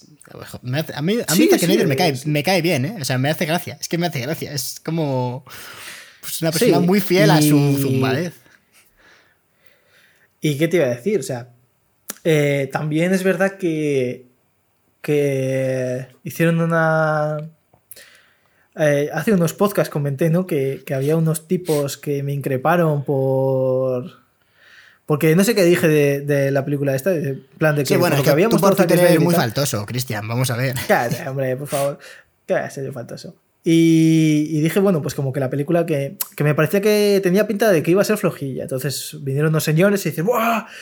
Bueno, igual dijiste que iba a ser una mierda", no sé putísima mierda o algo así. O sea, Joder, y tenía- escúchame, no escúchame, creo que escúchame, y tenía razón, y tenía razón, ¿sabes? O sea, no me escondo, tenía la razón. Y, y cuando eres un hombre que está como yo y que tiene la razón prá- prácticamente en todo lo que dice, porque lo que dice lo medita, lo... Eso, eso causa muchos enemigos. Eso, y, y yo vivo con una diana en la espalda y lo entiendo. Y, y- y vivo con ese peligro. No serás tú Pero el peligro objetivista. Cristian. Eh, no, yo soy el objetivo. El caso es que... sí, el- sí. el- el, caso, el, el caso es que, que muchos de ellos me fijé que en sus bios, porque dije, a ver quiénes son esta panda de chalaos con fotos en blanco y negro de la Liga de la Justicia. Y, y vi que muchos tenían, en- eh, aparte de release de Snyder Cut en el nombre, vi que en la bio tenían que eran productores de la película, productores asociados. Y dije, joder, han venido los productores asociados más pringados del mundo a decirme que mi opinión de una película que ni han visto, ni yo, eh, mi opinión está mal. Y luego me he enterado de que todo eso de productores asociados es porque vendían una camisa a Zack Snyder eh, y si comprabas la camisa te, te acreditaban como el productor asociado. No sé cuánto valdría la camisa, me imagino que 20 o 30 dólares. Pero eso no es lo importante, porque que sean productores asociados me la sopla. El caso es que todo ese dinero fue para la Fundación Anti, Anti-Suicidio, para- con la que colabora Zack Snyder, lo cual me pareció un gesto súper bonito y ojalá Zack Snyder hubiese cobrado por esto y esta película hubiese tenido, no sé si la estrenarán en algún país, pero me encantaría que todos esos, que toda esa pasta que pueda recaudar esta película vaya directamente a eso, porque creo que es algo con lo que, con lo que hay que luchar. Lo que recaude no creo que vaya para allá. Ir a ver lo de las camisetas. No lo sé, no lo sé, no lo sé, la verdad. No sé, o sea, no sé Bueno. ni siquiera cómo, cómo va a, a- a sacar rédito de esto Warner, aparte de decir, mira, hemos hecho el Snyder Cut. Ahora están, es verdad que están con. eh, No, ahora es que ahora tienes que restaurar el universo de Zack Snyder. Y anda, vete a tomar por el culo, desgraciado. Esto ya se ha acabado. O sea, ya has tenido aquí tu, tu esto. Ahora vamos a ir con Flash. eh, con Flashpoint. Que, que ya por meternos en harina con el, en el final de los héroes. eh, Sí, el futuro, el futuro de que la ha peli fichado. de DC. Descartando que Snyder no va a estar, ¿qué se va a hacer? Así rapidito, picadito, que, que ya llevamos casi Eh, pues pues eh, una de ellas va a ser Flash, que la peli de Flashpoint, que va a tener a Michael Keaton, o por lo menos eso se dice, porque Michael Keaton ha dicho como que no había nada firmado, porque el guion debe estar en pañales todavía. Pero va a, acti- va a actu- eh, va a actuar la actriz española Maribel Verdú, que es muy conocida aquí en España, y va a hacer de la madre de Flash.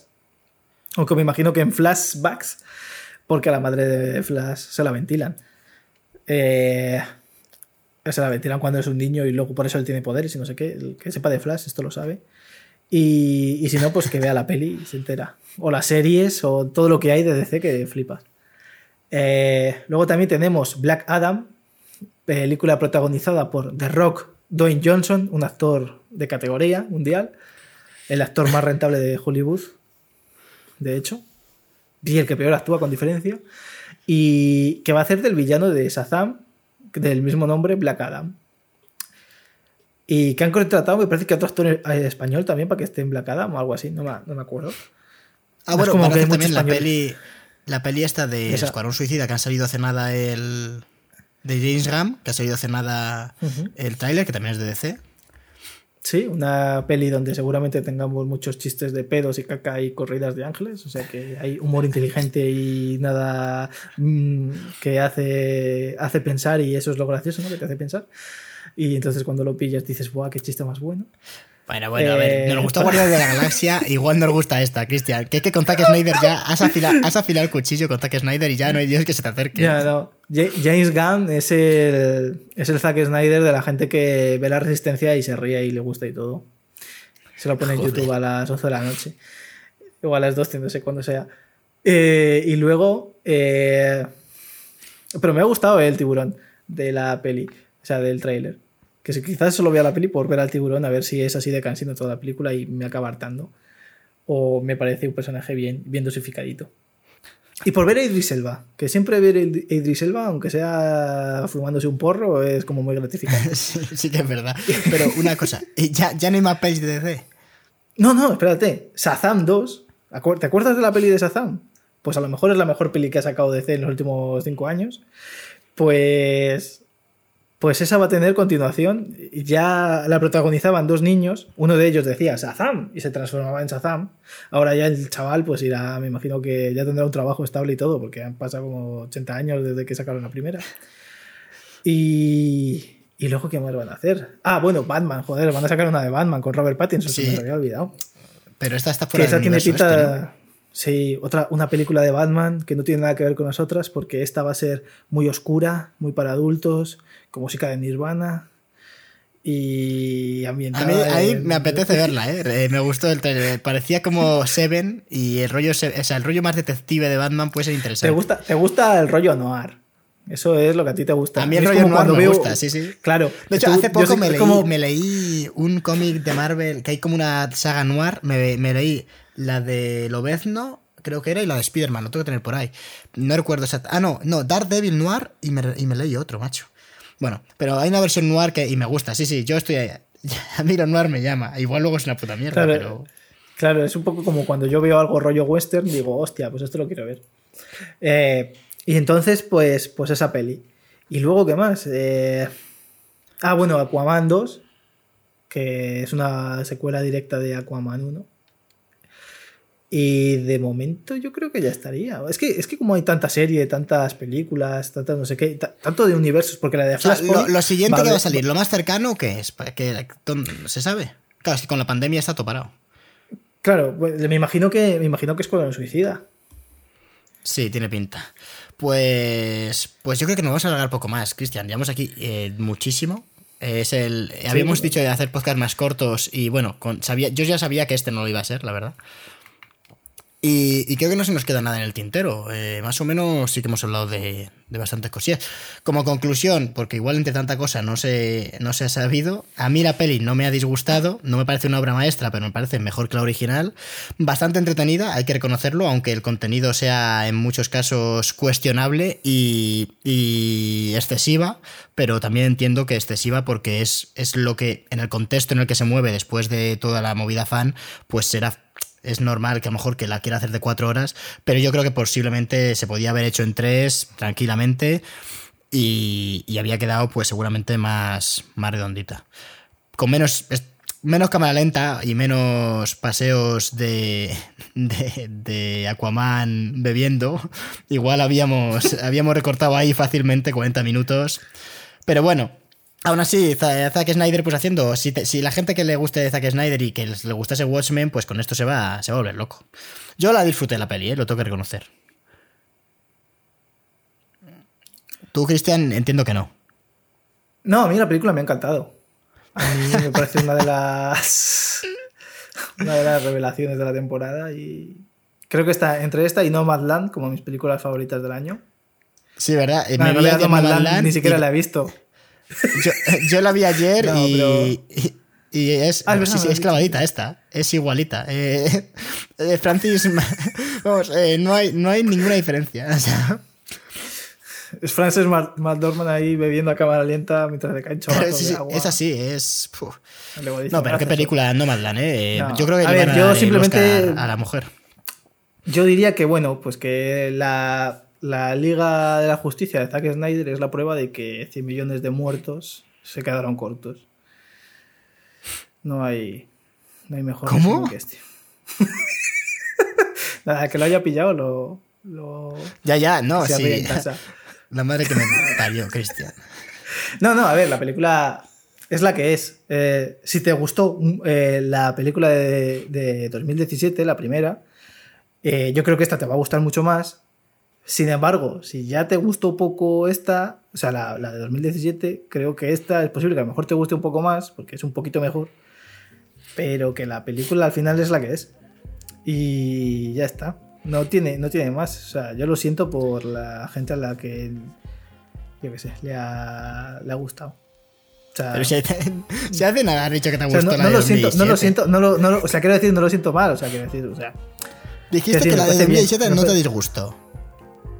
No, pero tampoco es que sea una buena película. Quiero decir, a mí me gustan películas. O sea, yo igual te digo, buah, me encanta Spider-Man 3. Que, ¿sabes? Ya, yo, yo intento que siempre que las películas me gusten. Hay películas que me gustan más, hay películas que me gustan menos. Esta no, ya te he dicho que no es que diga esto es un mierdoncio imposible de ver, que lo he quitado a los 20 minutos. Pero tampoco te digo que la volvería a ver. De hecho, intentaría olvidarme de ella. Y a lo mejor dentro de 10 años verla otra vez y decir, ¡buah! Esto es la hostia. Y agonizar y morirme.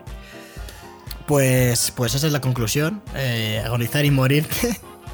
Eh, y mientras agonizas, bueno, como siempre, eh, vamos a despedirnos ya. Dar las gracias a los valientes que han llegado hasta ahí, porque sí que había que ser valiente para llegar hoy hasta aquí. Zack Snyder, la ampliación de dos horas. Y cuéntales, Cristian, ¿dónde nos pueden seguir? ¿Dónde estamos?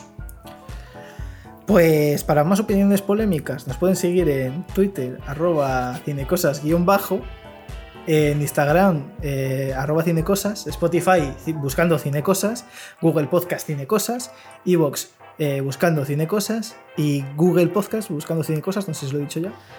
Y el caso es que nos Y pueden Apple encontrar en cualquier... Apple Podcast también, si nos buscan ponen cinecosas y tal. En ¿Y todos saben? lados, sí que estamos en todos lados. Sí, exactamente. O sea, no hay nadie más que se llame Cine Cosas eh, que haga podcast. Así que si nos buscan, vamos a salir nosotros. Pues, pues nada, yo creo que, que ha estado bien. Cristian, muchísimas gracias por acompañarme. Eh, muchas gracias a ti, David, por invitarme a tu programa. Hoy más que nunca este es tu programa. Las denuncias van a ti. Sí, sí, nuestro programa. Bueno, gente, nos esperamos en la próxima. Hasta otra. Adiós.